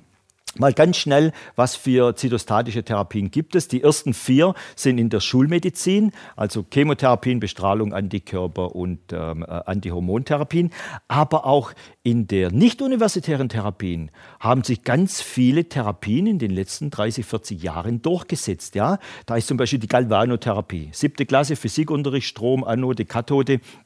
Ähm, Krebszellen haben eine niedrige Zellmembranspannung und dort, deshalb sind die für so einen leichten Gleichstrom natürlich viel empfindlicher wie eine gesunde Zelle. Und deshalb können sie mit einer relativ geringen Strommenge, die eigentlich eine gesunde Zelle nicht schädigt oder in der Regel nur wenige schädigt, ähm, können sie Tumore zerstören. Ja? Das ist übrigens eine Therapie, die Chinesen vor Jahren übrigens in Bayern gelernt haben und sind dann nach China zurückgegangen. Und heute ist Galvanotherapie, ich weiß nicht, hunderte, wenn nicht tausende von, von in Kliniken in China eine durchaus gängige ähm, ähm, Therapie, während sie in Deutschland oder in Europa immer noch doch sehr, sehr selten gemacht wird. Dann Vitamin C intravenös, also hohe Gramm, 25 Gramm, 50 Gramm bis 100 Gramm. Ich kenne sogar Therapien, ähm, Therapeuten, die 150 Gramm Vitamin C-Infusionen gemacht haben. Ja? Aber in der Regel bleiben die Leute zwischen 15 und 50. So. Und wenn hier ein Arzt hergeht und sagt, ach, das ist doch Nonsens, dann muss ich sagen, Mensch, der hat kein Computer und kein Google, weil er braucht nur einfach mal das eingeben und er wird weit über 1000 Studien ähm, äh, finden im Internet, die ganz klar beweisen, dass hohe Vitamin C-Gaben intravenös gegeben, mehrere Gramm im, im zweistelligen mindestens Bereich, auf jeden Fall zytostatisch wirken. Auf jeden Fall. Ja? Äh, dann Ukraine, ich gehe mal nicht näher drauf ein. Doch eine Therapie möchte ich noch eingehen, Simoncini-Therapie. Dr. Tullio Simoncini aus Rom ähm, weil ich dort über 30 Fälle ähm, äh, angeschaut habe. Ähm, was, was macht dieser Mann? Der legt einen Katheter ans Ort des Geschehens, also an den Tumor hin und spült mit ganz billigem Natriumbicarbonat, weil er gesehen hat, dass Tumore teilweise bis zu 70 Prozent mit Pilzen durchzogen sind. Und Pilze mögen zwei Dinge überhaupt nicht. Das ist Jod und ähm, Natriumbicarbonat. Aber diese Therapie hat einfach ein Riesenproblem. So eine Flasche Natriumbicarbonat als Infusion kostet nicht mal 10 Euro. Da lässt sich kein Geld damit verdienen. Ja? Aber ich weiß es, weil ich die Patienten persönlich kennenlernen durfte, dass diese Therapie Tumore zerstört. Und es ist eine Schande, dass diese Therapie nicht äh, äh, weltweit einfach mal sauber äh, in Studien untersucht wird. G genau das Gegenteil wurde gemacht. Dr. Simoncini hat mir dafür, weil er das bewiesen hat, die Approbation entzogen und sogar kurz ins Gefängnis gesteckt. Ja? Äh, die einzige Therapie, die jetzt auch sogar an Universitäten langsam so ein bisschen Einzug macht, ist die letzte hier auf dem Bild, die sogenannte photodynamische Therapie, wo man sogenannten äh, Photosynthesizer in, in äh, meistens chlorophyllhaltiges äh, Medikament gibt und dann anschließend mit einem äh, Laser da drauf strahlt und dann sich das sozusagen zytostatisch in der Zelle auswirkt und die Zelle tötet. Das kann man vor allem sehr, sehr gut machen bei sehr oberflächlichen äh, Tumoren, also zum Beispiel hier im, im, im Mundbereich, bei Melanomen oder sonst was. Ähm, übrigens, nur in Amerika und Europa habe ich erlebt, dass man diese Therapien nicht gleichzeitig machen kann im Krankenhaus. Aber das ist möglich. Ich war in Dubai in einer Klinik, da haben die Leute auf der gleichen Station Chemotherapie und Ukraine bekommen. Ich war in Moskau, da wurde Gewallo und Chemotherapie zum Beispiel im gleichen Krankenhaus gemacht. Ich war in Peking, da wurde THL und Chemotherapie gemacht. Ja? Es ist eigentlich nur in Amerika und Europa diese extreme Abhängigkeit von Pharmafirmen, diese Hörigkeit, äh, die, ich sage mal, zu leicht kaufbaren Politiker, die dann diese Gesetze machen. In anderen Ländern sieht es ganz anders aus. So, und wie sieht es jetzt eigentlich nach dem aus, nachdem also zytostatische Therapien gemacht wurden oder ich zähle jetzt mal die Antikörper da auch dazu, zu den zytostatischen. Ähm, jetzt kommt die sogenannte universitäre Mauer. Das bedeutet, ab da wird nichts mehr gemacht. Es wird nur Operation und dann eben also zytostatisch gearbeitet mit Bestrahlung und Chemotherapie oder mit Antikörpertherapien. Und alle anderen werden nicht gemacht. Aber es gibt diese anderen und die sind extrem erfolgreich. Ich zeige Ihnen mal nur ein paar davon. Das erste, Professor Kowalow in Moskau war ein Gynäkologe, der sich folgende Frage gestellt hat. Warum werden Frauen schwanger? Jetzt denken wir seit Hatheus Troll, wir wissen doch genau, warum Frauen schwanger werden. Aber was, was viele nicht wissen, ist Spermien, die haben sogenannte Maskierungsfaktoren. Die schützen sich sozusagen, dass der weibliche Körper keine Antikörper gegen diese Spermien bildet. Und Govallo ist es gelungen, äh, in, in der Placebo bei Frauen solche Maskierungsfaktoren zu finden, wo auch Krebszellen benutzen. Und er hat dann aus, aus der Plazenta ein Material gewonnen, und konnte das Menschen mit einer einzigen Spritze zeigen, also spritzen, und dann ähm, konnten die Antikörper die Tumore besser angreifen. Sehr, sehr erfolgreich. Govallo hat 20 Bücher geschrieben, über 200 wissenschaftliche Arbeiten veröffentlicht. Aber wo hat er das gemacht? In Russland. Und klar, wenn man in Russland was veröffentlicht, da ist man in Amerika und Europa nichts wert. Wie wenn in Russland die Menschen dümmer wären, die Professoren wie in Deutschland. Das ist natürlich nicht so und trotzdem muss man ganz einfach sagen, wenn etwas nicht aus Amerika oder Deutschland ist, wird es in, zumindest in Deutschland fast nicht anerkannt. Dr. Lawrence Burton, erzähle ich Ihnen eine Geschichte. 1996 hat er in Amerika vor Journalisten und Ärzten 16 Mäuse genommen, die einen Tumor hatten. Und hat IAT steht für äh, immunoaugmentative Therapie, also immununterstützende Therapie. Das sind ganz bestimmte vier Proteine, die gemischt werden. Die hat er in diese Mäuse gespritzt. Und wissen Sie, was passiert ist? In wenigen Stunden waren alle 16 Mäuse tumorfrei. Jetzt sind die Ärzte, beziehungsweise in dem Fall Ärzte der amerikanischen Regierung, hergegangen und haben gesagt, nee, nee, nee, nee, wir vertrauen dem, dem äh, lieben Dr. Burton überhaupt nicht. Ähm, würde er das nochmal machen, aber wir bringen unsere eigenen Mäuse mit, die, die, wir, wir erzeugen selber diese Tumore in diesen Mäusen. Dann hat Burton gesagt, ja, das können wir machen. Bringen Sie das. Und wenige Wochen, Monate später hat Burton das wieder gemacht. Was ist passiert? Er hat es da reingespritzt und die Tumore der Mäuse sind weggegangen. Diesmal waren es aber Mäuse der amerikanischen Regierung. Dann haben die auf einmal gesagt, wow, super, toll, das wollen wir haben. Aber Burton hat gesagt, nee, nee, nee, ich verkaufe euch das nicht, weil ich habe Angst, ihr legt es nur in den Kühlschrank. Was ist zum Schluss passiert? Burton musste abhauen aus Amerika. Man hat ihn des Landes, er musste abhauen, um nicht ins Gefängnis zu kommen. Er ist dann abgehaut auf die Bahamas, genauer gesagt nach Freeport. Und dort hat er bewiesen, dass selbst bei einer Krankheit, das heißt Mesotheliom, das ist also so ein, so ein Rippfellkrebs, der noch tödlicher ist sogar wie Pankreaskrebs. Meistens haben die Leute eine Asbestgeschichte in, in, ihrer, in ihrer ähm, ähm, Krankheitsgeschichte. Und er konnte sogar bei Mesotheliomen, gibt es 15 dokumentierte Fälle, die ich damals mit der National Foundation for Alternative Medicine in Washington, für die habe ich mal drei Jahre gearbeitet, wir haben diese Fälle dort dokumentiert und zwar zusammen mit der amerikanischen Regierung. Da kann auch keiner hergehen und sagen, ja, ja, da haben irgendwelche esoterische Spinner was gemacht. Nein, nein, nein, diese Studie gibt es alles. Aber ähm, man hat dann, äh, das war dann Ende der 80er Jahre, als das Thema AIDS in die Welt kam, hat man dann seine Klinik in Freeport schnell geschlossen, weil man hat behauptet, er würde AIDS verbreiten. Kein Witz. Man versucht irgendeinen Grund zu finden, um Menschen zu stoppen. Transferfaktoren, Dr. Giancarlo Pizza in Bologna. Das sind also Zytokine, ähm, ähm, ähm, Interferone, ähm, äh, Interleukine, solche Stoffe. Und die gibt aber äh, Dr. Pizza äh, direkt ins Lymphsystem, in, in, fast schon homöopathischer Dosierung, weil normalerweise gibt man die in, in sehr, sehr hohen Millionen Dosierungen. Ja? Und er konnte bei Nierenkrebs außergewöhnliche Ergebnisse machen mit diesem Medikament sodass die italienische Regierung da Studien gemacht hat und konnte das sogar beweisen. Ich bin mit Dr. Giancarlo Pizza nach ähm, Washington geflogen und er hat es damals vom Kongress in Amerika vorgestellt. Da war ich äh, mit dabei und, und konnte zeigen, wie erfolgreich er ist. Inzwischen gibt es diese Therapie nicht mehr. Er ist in Rente gegangen und die, niemand auf der Welt interessiert es mehr. Ja, dann Dr. Nicolas Gonzalez hat eine, eine Mischung zwischen einer sogenannten Gerson-Ernährungstherapie und einer extrem hochdosierten Enzymtherapie. Er hat von der amerikanischen Regierung Geld bekommen, um Studien zu machen bei Pankreaskrebs, Bauchspeicheldrüsenkrebs, wo fast alle Patienten sterben. Er konnte ganz viele Überlebende zeigen mit dieser Therapie. Er ist jetzt tot, es interessiert niemand mehr. Der nächste, Dr. Stanislav Boczynski, Houston, Texas. Ein Pole, der schon ewig in, in, in Houston lebt, ähm, hat sogenannte Antineoplastone äh, gemacht. Das sind Phenylessigsäuren. Und er konnte bei, bei einer Erkrankung, sogenannte Glioblastome, das sind die sagen wir, gefährlichsten Gehirntumore, die die Menschen haben und wo die meisten auch dann relativ schnell dran sterben, er konnte bei Kindern und bei Erwachsenen beweisen, die sogar Bestrahlung und Operationen hinter sich haben, wie erfolgreich er ist. Wo wird es gemacht? Ich habe ihn selber schon nach Deutschland eingeladen, um hier Vorträge zu halten. Ähm, ähm, er wurde sogar von, von Charité Berlin, von anderen äh, Kliniken hier schon eingeladen. Wo wird diese Therapie gemacht? Nur in Houston, Texas. Man möchte, man möchte diese Therapie nicht, ja.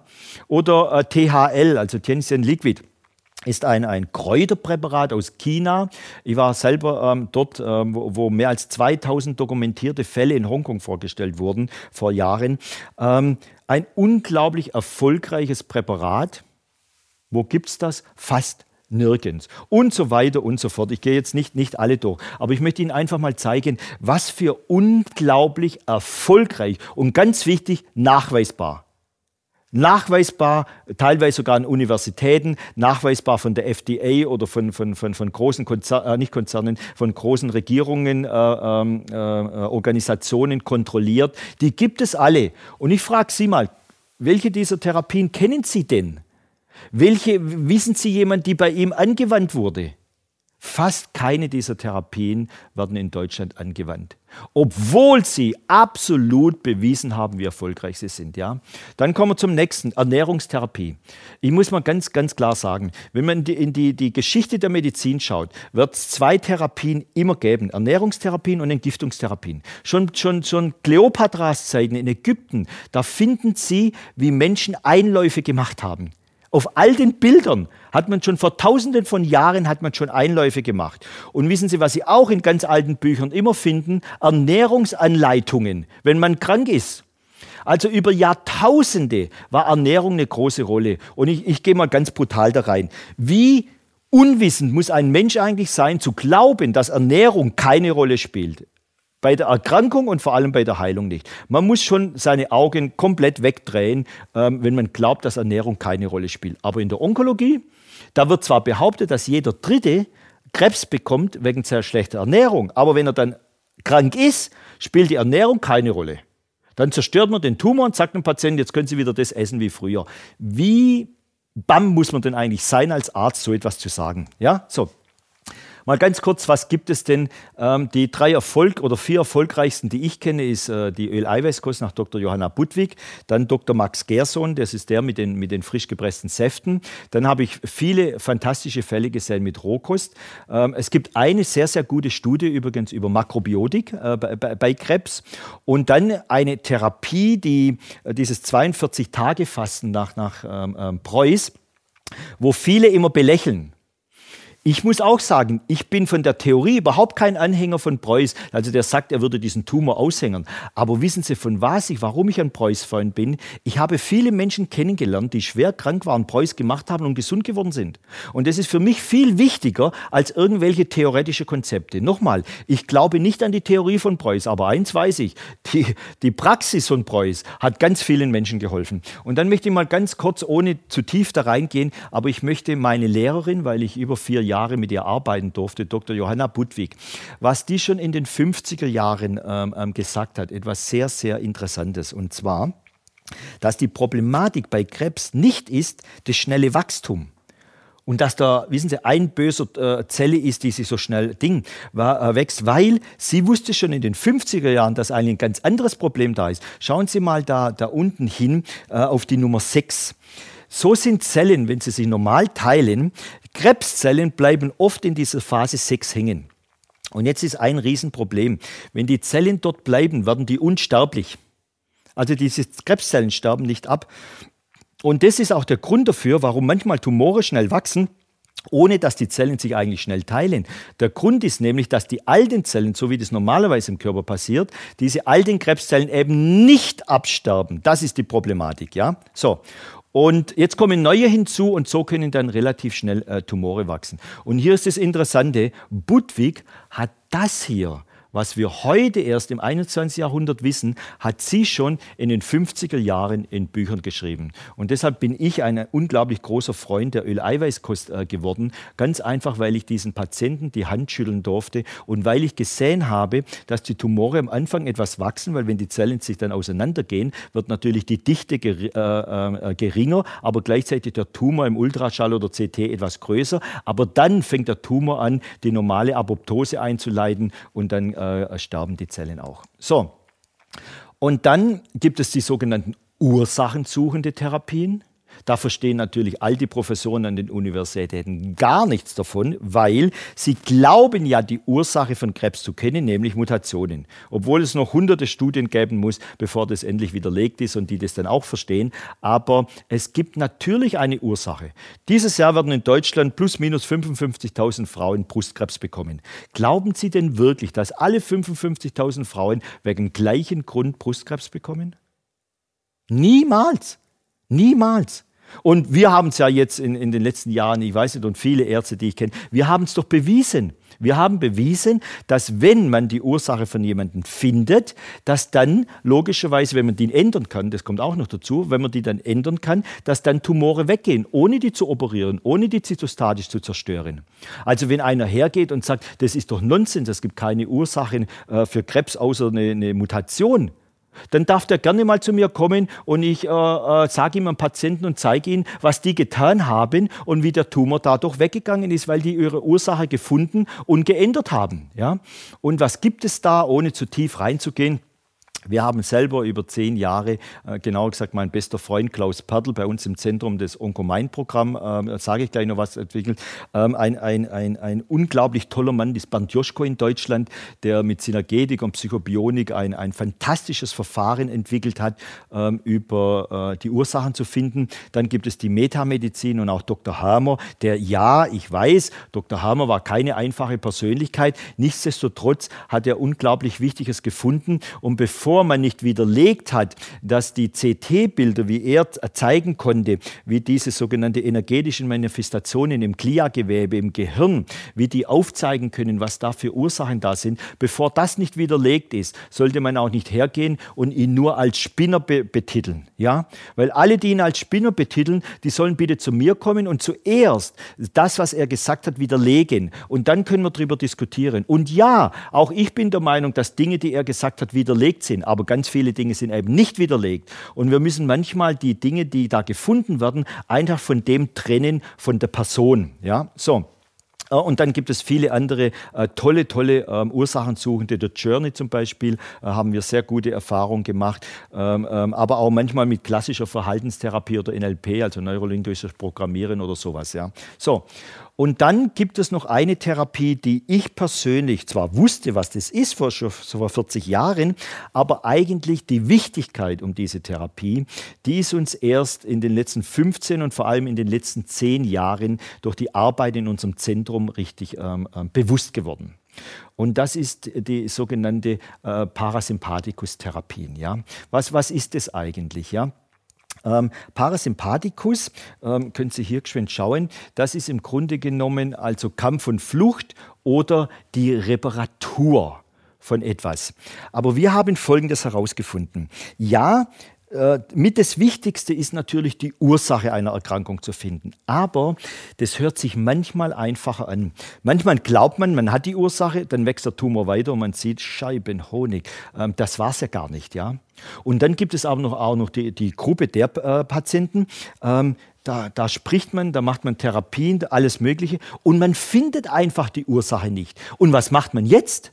Was macht man, wenn man keine Ursache findet? Und dann haben wir gesehen, wer wird eigentlich wieder gesund?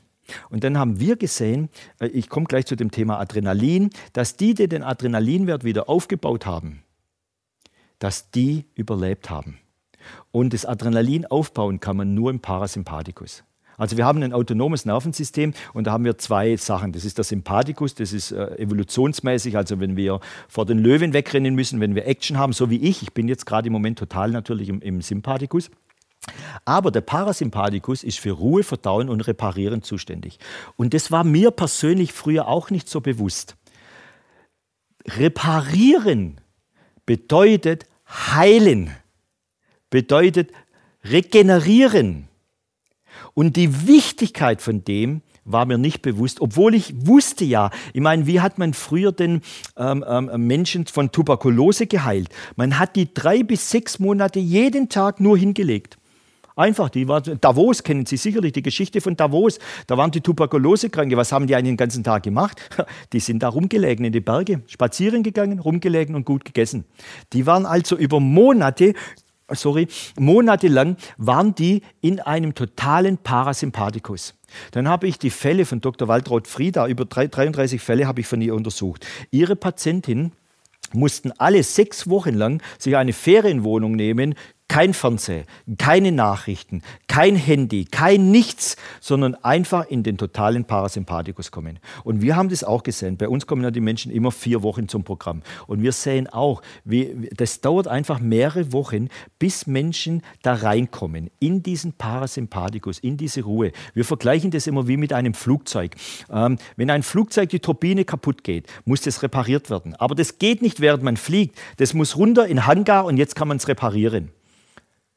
Und wie entsteht eigentlich Krebs? Das, hat, das war meine zweite Lehrerin, Dr. Waltraud Frieda, mir schön zeigen können. Und zwar relativ einfach. Sie hat dieses wunderbare Buch geschrieben ähm, und sie konnte Folgendes aufzeigen. Sie konnte äh, durch, durch, Gespräche mit ihren Patienten herausfinden, zuerst mal, dass die meisten äh, über Jahre Stress hatten. Nicht kurz, sondern über viele Jahre. Und jetzt passiert etwas. Sie hat begonnen, Adrenalin zu messen. Ähm, und das war natürlich äh, un unglaublich, weil sie ist von Folgendem ausgegangen, dass äh, Krebspatienten, vor allem sie hatte ganz viele finale Krebspatienten, dass die natürlich einen sehr hohen Adrenalin durch den Stress haben. Und jetzt hat sie das gemessen und gemessen und gemessen und jedes Mal herausgefunden, die haben fast nichts. Ich kann das bestätigen, weil wir das auch seit vielen Jahren machen. Und bei uns ist es auch so, dass die meisten einen niedrigen und äh, die Hälfte ungefähr einen extrem niedrigen Adrenalinspiegel hat. Und was ist da passiert? Man hat über Jahre Stress gehabt. Man hat mehr Adrenalin verbraucht, als die Nebennieren vertragen. Und dann passiert einfach Folgendes. Das Insulin ist ja immer noch da im Körper. Ja? Das ist der Gegenspieler vom Adrenalin. Ja? Das Insulin bringt also zu viel Zucker in die Zelle hinein und jetzt muss die, die Zelle einen Weg finden, diesen Zucker zu verbrennen.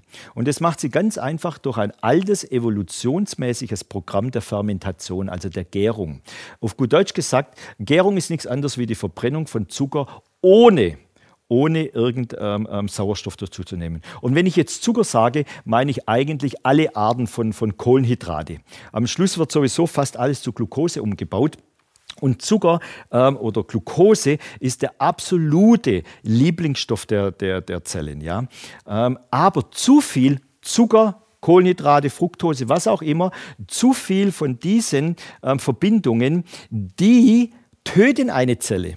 Also muss die Zelle möglichst einen Weg finden, das irgendwie zu verbrennen. Und das kann sie einfach tun, indem sie keinen Sauerstoff mehr in die Mitochondrien reinlässt. Und das ist das, was Pathologen, wenn sie das unter dem Mikroskop anschauen, Krebs nennen. Aber in Wahrheit ist es ein altes evolutionsmäßiges Programm. Warum hat die Evolution, ich habe mir da viele Gedanken dazu gemacht, ist relativ einfach. Schauen Sie mal, wenn Sie Diabetiker anschauen, ähm, Diabetiker kriegen irgendwann kaputte Nieren, die sehen immer schlechter und ihr, die haben viele Venenentzündungen. Jetzt gehen Sie mal 10, 20.000 Jahre zurück in der Evolution. Was passiert denn da? Sie sehen schlecht und sie können nicht mehr rennen. Da haben Sie keine Chance zum Überleben. Da ist es natürlich sinnvoll, wenn Ihr Körper eine Lösung findet, wie Sie jetzt mal noch ein paar Monate überleben können. Und dann können Sie die anderen Probleme lösen, warum Sie diesen erhöhten Zucker in der Zelle haben. Also Sie sehen, ein Tumor ähm, ist etwas, etwas theoretisch Wunderbares, das ihnen zuerst einmal, zuerst einmal hilft zu überleben. So, ähm, und jetzt schauen wir mal an, wie leben eigentlich die ganzen Krebskranken? Ha, die leben wo? Im Sympathikus oder Parasympathikus in der Schulmedizin? Komplett im Sympathikus. Die ganzen Untersuchungen, die ganzen Therapien bringen die Menschen voll in den Sympathikus rein. Und da ist es natürlich unglaublich schwer, dass der Körper genügend Zeit hat zu reparieren weil er kommt allerhöchstens so nachts im Schlaf dazu, um die, sagen wir, sowieso notwendigen Prozesse zu machen. Aber dann hat er keine Zeit, sich um die speziellen Prozesse, wie jetzt zum Beispiel eben einen Tumor im Körper zu kümmern. Ja? Und ähm, was haben eigentlich die Menschen getan, die überlebt haben? Die haben etwas ganz anderes gemacht. Die sind nämlich tagsüber, nicht nur nachts, in den Parasympathikus gegangen. Die haben sogenannte Systemsprünge gemacht. Äh, Systemsprünge bedeutet, wir leben in verschiedenen Systemen, unser, unsere Familie, unser Beruf, unsere spirituelle Welt, unsere Sexualwelt, unsere finanzielle Welt. Ähm, wir leben einfach in bestimmten Systemen. Und ähm, wenn wir krank sind, müssen wir jedes System anschauen und schauen, wo sind wir unglücklich in diesem System. Und dann müssen wir dieses System ändern. Man muss nicht immer gleich das ganze Leben ändern, aber man muss die Dinge, die eigentlich glücklich machen, die muss man sofort ändern, wenn, wenn man krank ist. Dann haben die nie nach dem Wie gefragt, also wie machen wir das, sondern sie haben den Hauptgrund des Warums gefunden. Das ist ganz wichtig. Sie hatten auch bestimmte Erwartungshaltungen. Ja? Sie haben sehr viel Entspannungstraining gemacht. Sie haben 3E-Programm gemacht, also Ernährung, Entgiftung, energetisches Arbeiten. Und ähm, etwas Interessantes, ich habe in meinem Leben mit drei äh, Krankheiten zu tun gehabt. Das war zuerst in der Psychiatrie mit, mit, mit Alkoholismus, später mit Magersüchtigen und dann mit Krebskranken. Und bei allen habe ich gesehen, die, die es schaffen, ein glückliches Leben zu führen, sind die, die dann später gesund sind. Und nicht nur gesund, sondern die oftmals sogar sagen, Gott sei Dank habe ich diese Krankheit bekommen, weil dies, dieser Grad an Glücklichsein, das ich heute habe, hätte ich ohne diese Krankheit ja niemals erreicht. Ja? Deshalb nennen wir das Double Happiness bei uns. Ja? Und das Erste, was ein Krebskranker sofort tun muss, was wir auch Menschen sofort beibringen, ist, ab heute kein Adrenalin mehr zu verbrauchen. Jetzt ist es aber so, wenn ich zu Ihnen sage, ich will, dass Sie sich ab heute nicht mehr nerven, wenn wir ehrlich sind, wir beide wissen jetzt, das wird nicht funktionieren. Ja? Das muss man lernen, das muss man trainieren. Ja? Und wie, wie kann man Stress ähm, ähm, reduzieren? Der erste Punkt ist, man muss es zuerst mal erkennen damit man es dann stoppen und, und redu oder reduzieren zumindest kann. Ja? Aber viele Menschen, die ackern wie blöde, die gehen im Sympathikus durch ihr ganzes Leben und verstehen gar nicht, was sie da tun.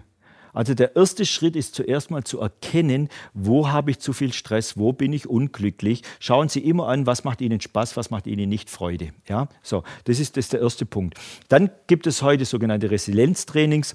Das heißt, man tut einfach die Resistenz gegen bestimmte Sachen, tut man trainieren. Man kann das trainieren, dass man sich auf gut Deutsch gesagt nicht über, wie wir Schwaben sagen würden, über jeden Scheiß aufregt und so weiter. Ja?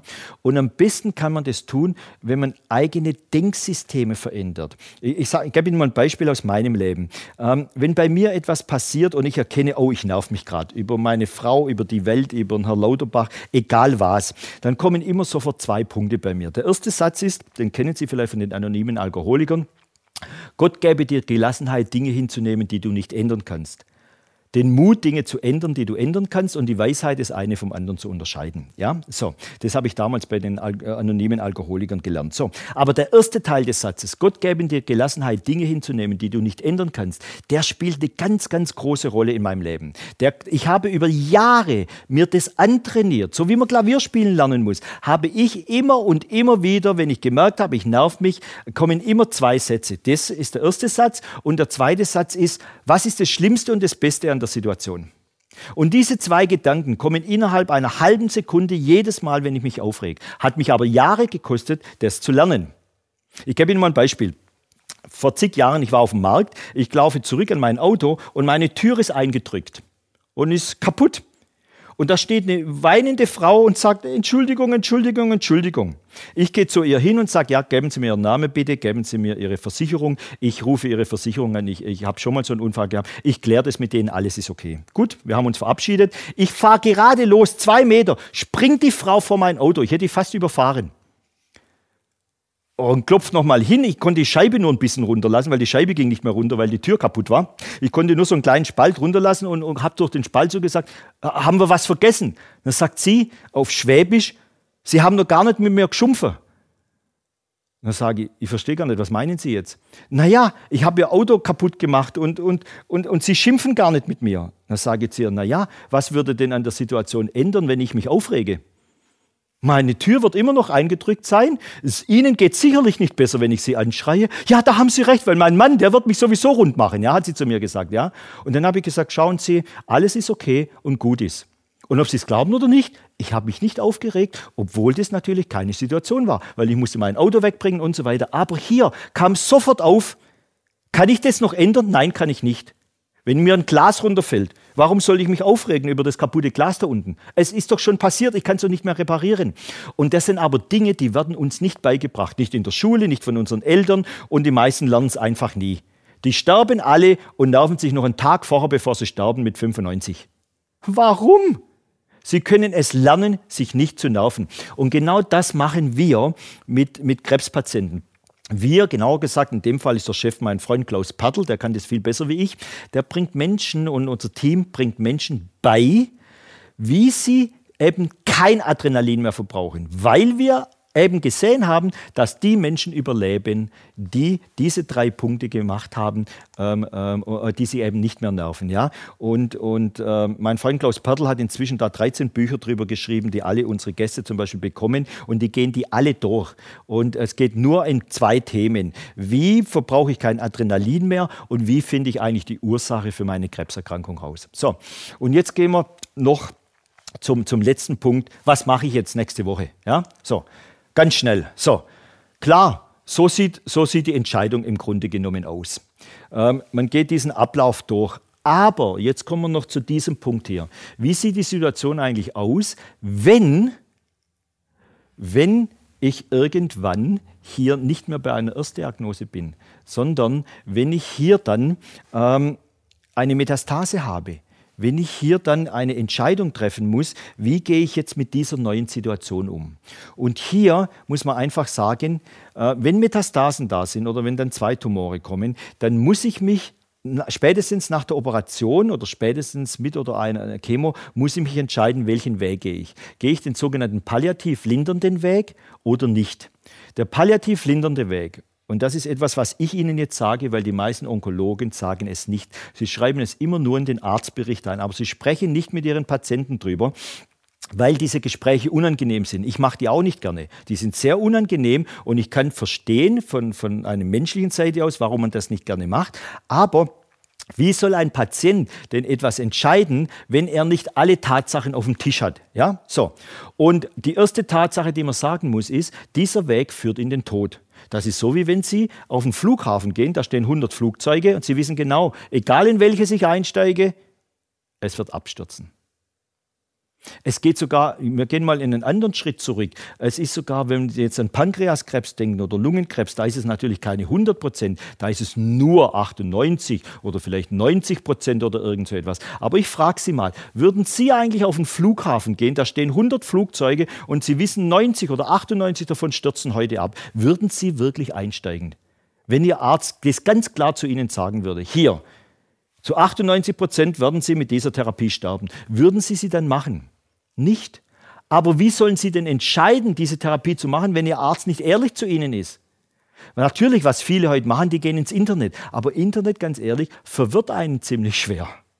Das ist unglaublich leicht, weil wie beurteilt man denn, was, was da ehrlich ist, was da drin steht? Ja? Ich kann das auch nicht, das kann eigentlich gar niemand. Ja? Ähm, ich sage gerne diesen Spruch ähm, den das, äh, in, in der Bremer Stadtmusikanten das Huhn zum Esel gesagt hat. Etwas Besseres als den Tod finden wir überall. Warum sage ich das? Ganz einfach.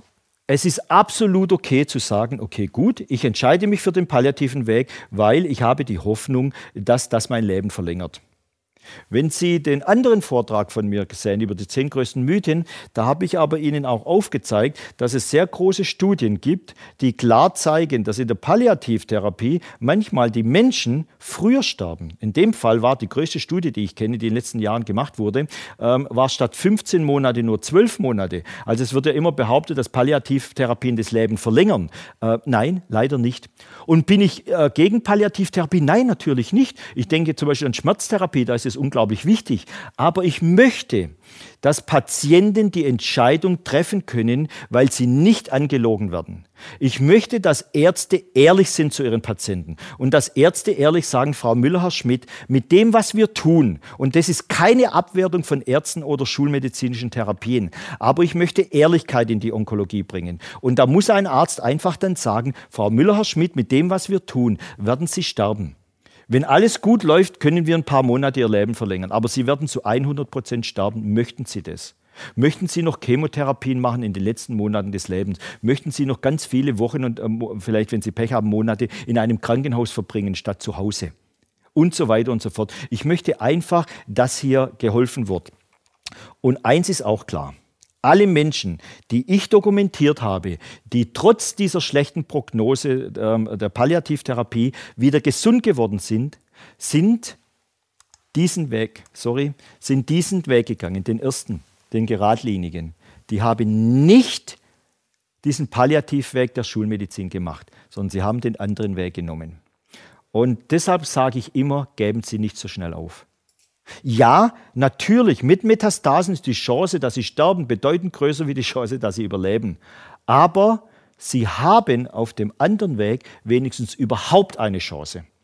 So, und jetzt schauen wir uns zum Abschluss nochmal die vier Entscheidungswege an. Der klassische Weg ist einfach, so wie die Schulmedizin geht, OP, Chemotherapie und so weiter. Das ist aber ein passiver Weg. Weil was machen Sie da? Sie hegen einfach Ihre Vene hin und sagen, lieber Herr Doktor, ich vertraue Ihnen, machen Sie mich gesund. Wenn Sie mal den Weg 2 anschauen, das ist der, den in Deutschland sehr viele inzwischen machen. Ähm, weil das gefällt ihnen nicht, sozusagen die ganze Verantwortung dem Arzt zu geben. Und deshalb machen äh, in manchen Studien bis zu 70 Prozent der Patienten in Deutschland machen irgendetwas Alternatives zusätzlich. Brasilianische Wundertees, Wunderkräuter, äh, Nahrungsergänzungsmittel, dass halt irgendetwas noch gemacht ist, weil sie ertragen es nicht in der Passivität zu sein. Was ich gut finde. Ich finde das absolut gut. Aber man muss hier natürlich auch sagen, diesen schulmedizinischen Weg mit dem alternativen Weg ist ein bisschen so, wie wenn Sie Auto fahren und Sie geben Gas und Bremse gleichzeitig. In der Hoffnung, Sie können Ihr Auto besser kontrollieren. Das ist es aber in der Regel, wie wir wissen, nicht so optimal, wie es geht. Und dann muss ich hier auch mal äh, zur Alternativmedizin auch etwas, ich sage mal, nicht ganz so Positives sagen. Und das ist diese Studie von äh, James Watson. James Watson ist übrigens dieser berühmte James Watson, der mit äh, Francis Crick und äh, Maurice Wilkins ähm, 1953 die, die Doppelhelix, also unsere DNA, wie die aufgebaut ist, äh, äh, äh gezeigt hat. Und dann 1962 ja den, den Nobelpreis haben die drei da dafür bekommen. Ja? Und da geht es, und er, Watson, ist dann später in die Onkologie erst gekommen und hat diese Arbeit hier, wann war das, 2013 veröffentlicht. Ja? Und das ist etwas sehr Wichtiges, Interessantes, weil er, er hat in dieser Arbeit im Grunde genommen Folgendes gesagt, Achtung, ROS, also ROS sind reaktive Oxygenspezies, ähm, diese, diese äh, Radikale, freie Radikale, wie man das auch nennt, ja, die zerstören ja Krebszellen. Wenn sie eine Bestrahlung machen, wird auch über ROS, auch über Chemotherapien, teilweise über ROS. Und und was schützt natürlich diese Krebszellen, wenn sie Antioxidantien nehmen, also hochdosierte Vitamine als Beispiel? Diese, diese Arbeit ist jetzt seit äh, neun Jahren auf dem Markt und ich sehe seit Jahren, ich habe ein paar Mal versucht, das sag mal, mehr in die Öffentlichkeit zu bringen, um eine Diskussion hier, vor allem in der Alternativmedizin, an, anzukurbeln. Ja? Aber das wird natürlich genauso wie in der Schulmedizin einfach umschifft, weil man müsste natürlich Dogmen in der Alternativmedizin, die man da hat, die müsste man auch weglegen. Und das ist genauso wie in der Schulmedizin. Keiner legt gerne Dogmen weg, mit dem er sein Geld verdient oder das er behauptet hat. Ja? Das ist ein, ein großes Problem. Und hier nochmal, ich habe es vorher schon schon mal gesagt, Budwig hat schon vor über 50 Jahren in Tod des Tumors geschrieben in dem Buch, dass Krebskranke niemals künstliche Antioxidantien zu sich nehmen sollen. Lange halt so, ich muss mir mal vorstellen, 50, 60 Jahre, bevor der Nobelpreisträger James Watson das geschrieben hat. Ich möchte es nur mal erwähnen, dass Sie auch sehen, ich bin nicht immer nur gegen das oder für das, sondern ich bin für Patienten und ich bin für eine neue Onkologie und wir müssen alle Punkte hier anschauen, wenn wir vorwärts kommen wollen. Weil Tatsache ist, es, wir kommen überhaupt nicht vorwärts, es geht rückwärts und jedes Jahr sterben mehr Menschen an Krebs und nicht weniger. So, dann der dritte Weg. Das freut mich, muss ich sagen, dass immer mehr Patienten diesen dritten Weg gehen. Ich erlebe das immer wieder, dass jetzt äh, Menschen sagen, okay, gut, ich lasse mich operieren, weil das schaffen sie nicht, mit diesem Tumor zu leben. Also ich lasse mich operieren. Aber jetzt lasse ich mich nicht vergiften mit Chemotherapie, Bestrahlung, Antikörper, sondern ich werde meinem Körper etwas Gutes tun. Und deshalb lasse ich mich operieren und gehe dann den 3E-Weg hinterher. Ja? Und dann gibt es noch den vierten Weg, der alles umdreht. Ich tue zuerst therapieren und tue nur dann operieren, wenn der Tumor überhaupt noch operiert werden muss. Wir erleben das zum Beispiel gerade bei Mama-CAs, oft wenn die noch nicht sehr groß sind, ähm, dass man dann nach ein paar Monaten sieht, hoppla, die gehen ja weg. Oder bei Prostatakarzinomen, da haben wir es auch sehr oft gesehen. Ähm, hoppla, das geht weg. Bei, mir fällt gerade ein Mann ein mit äh, Darmkarzinom, wo es so war. Oder wir hatten jetzt zwei Patienten mit Blasenkrebs, wo der Tumor einfach verschwunden war. Da musste man anschließend nicht operieren. Aber, und hier gibt es ein großer Aber, den vierten Weg kann man natürlich nur dann gehen, wenn man keine Angst vor diesem Tumor hat. Aber 99, nochmal was Prozent hat natürlich eine Riesenangst vor einem Tumor. Deshalb ist es nicht möglich, diesen Weg zu gehen. So, und jetzt, was machen Sie mit all dem, was ich jetzt in, äh, glaube fast zwei Stunden gesagt habe? Sie machen Folgendes.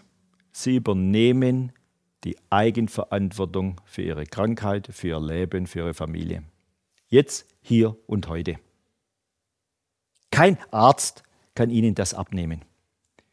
Die Hauptproblematik in der Onkologie oder überhaupt in der Medizin ist, dass Menschen die Verantwortung für ihre Krankheit, die sie ja entwickelt hat, die ihr Körper entwickelt hat, geben sie ab an Ärzte, die sie gesund machen sollen. Ärzte wollen das übrigens nicht. Ärzte sind froh darüber, wenn sie aktiv mitarbeiten, zumindest die guten Ärzte. Ja, und da gibt es genügend davon. Und ich rede hier von Schulmedizinern, nicht von Alternativen. Es gibt verdammt tolle Schulmediziner, die genau das möchten. Die möchten natürlich, dass ihr Patient mitarbeitet. Ja.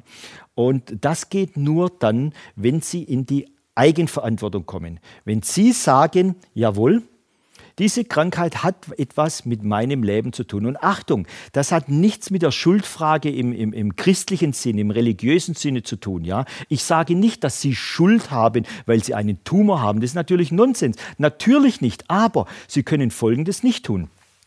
Ohne Ihr Leben zu beurteilen, bedeutet es, Sie gehen davor und jetzt kommt der Tumor. Wenn Sie jetzt den Tumor, sagen wir mal, rausoperieren lassen und gehen auf diesem Lebensweg weiter, ist doch klar, dass wieder ein Tumor kommt. Das heißt, Sie müssen auf Ihrem Lebensweg, wenn eine Krankheit kommt, müssen Sie nach links oder rechts abbiegen. Sie brauchen einen neuen Weg. Und diese Entscheidung kann Ihnen niemand abnehmen. Ihr Arzt nicht, Ihr Heilpraktiker nicht, nur nicht mal der Ehemann, Ehefrau, die Eltern oder die Kinder. Niemand kann das machen. Das heißt, was tun Sie jetzt? Sie übernehmen die Eigenverantwortung, indem sie sich Gedanken machen zu ihrer Erkrankung. Sie machen sich Gedanken, wo haben sie Stress? Sie machen sich Gedanken, wo bin ich unglücklich? Sie machen sich Gedanken, was bedeutet so ein Tumor für mich eigentlich? Und sie machen übrigens sich auch Gedanken, was ist eigentlich das Positive an so einem Tumor? Zuerst mal, vielleicht fällt Ihnen nichts ein, aber ich sage immer zu Krebskranken, nützen Sie das, wenn Sie einen Tumor haben. Weil wissen Sie, was der Vorteil ist, wenn man krebskrank ist? Man kann fast alles machen und die Menschen verzeihen es einem. Man kann jetzt zum Mann sagen, du, diese Ehe mag ich nicht mehr führen. Man kann zum Chef gehen und sagen, entweder Sie versetzen mich oder ich mag hier nicht mehr arbeiten. Man kann zu den Kindern sagen, so leben wir nicht mehr hier zusammen in einem Haushalt und so weiter und so fort. Also man muss immer das Yang im Yin suchen. Und das ist das, was Sie jetzt sozusagen als Aufgabe haben, wenn sie Krebs haben oder wenn sie glauben, dass sie krebskrank sind. Sie gehen in die Eigenverantwortung und schauen sie ihr ganzes Leben an und jetzt erst, wenn sie das gemacht haben, wenn sie informiert sind, wenn sie ein Verständnis für ihre Krebskrankheit haben, jetzt gehen sie zu einem Arzt, Heilpraktiker, Psychoanalytiker oder wer auch immer und machen mit ihm gemeinsam einen Therapieplan. Aber wenn Sie diese ersten Schritte der Eigenverantwortung nicht gemacht haben, können Sie nur zum Arzt gehen oder zum Heilpraktiker und sind komplett ausgeliefert, was der Ihnen anbietet und Sie kaufen sich dann eine Therapie und wissen nicht, ob das gut für Sie ist. Deshalb, Sie müssen zuerst herausfinden, was nicht so optimal in Ihrem Leben ist, was Sie ändern können, und wie ihnen andere Menschen dabei helfen können, auf der physischen, auf der psychischen und manchmal sogar auf der seelischen also oder spirituellen Ebene. Und mit dem Wort des, äh, der Eigenverantwortung möchte ich den Vortrag auch, auch schließen, ähm, ähm, mit einem wunderschönen Satz von Esther Gleben. Und der heißt, Eigenverantwortung heißt, sich selber zu lieben. Ich bedanke mich ganz recht herzlich, dass Sie mir etwas gegeben haben, was das Wichtigste in ihrem Leben ist, nämlich ihre Lebenszeit.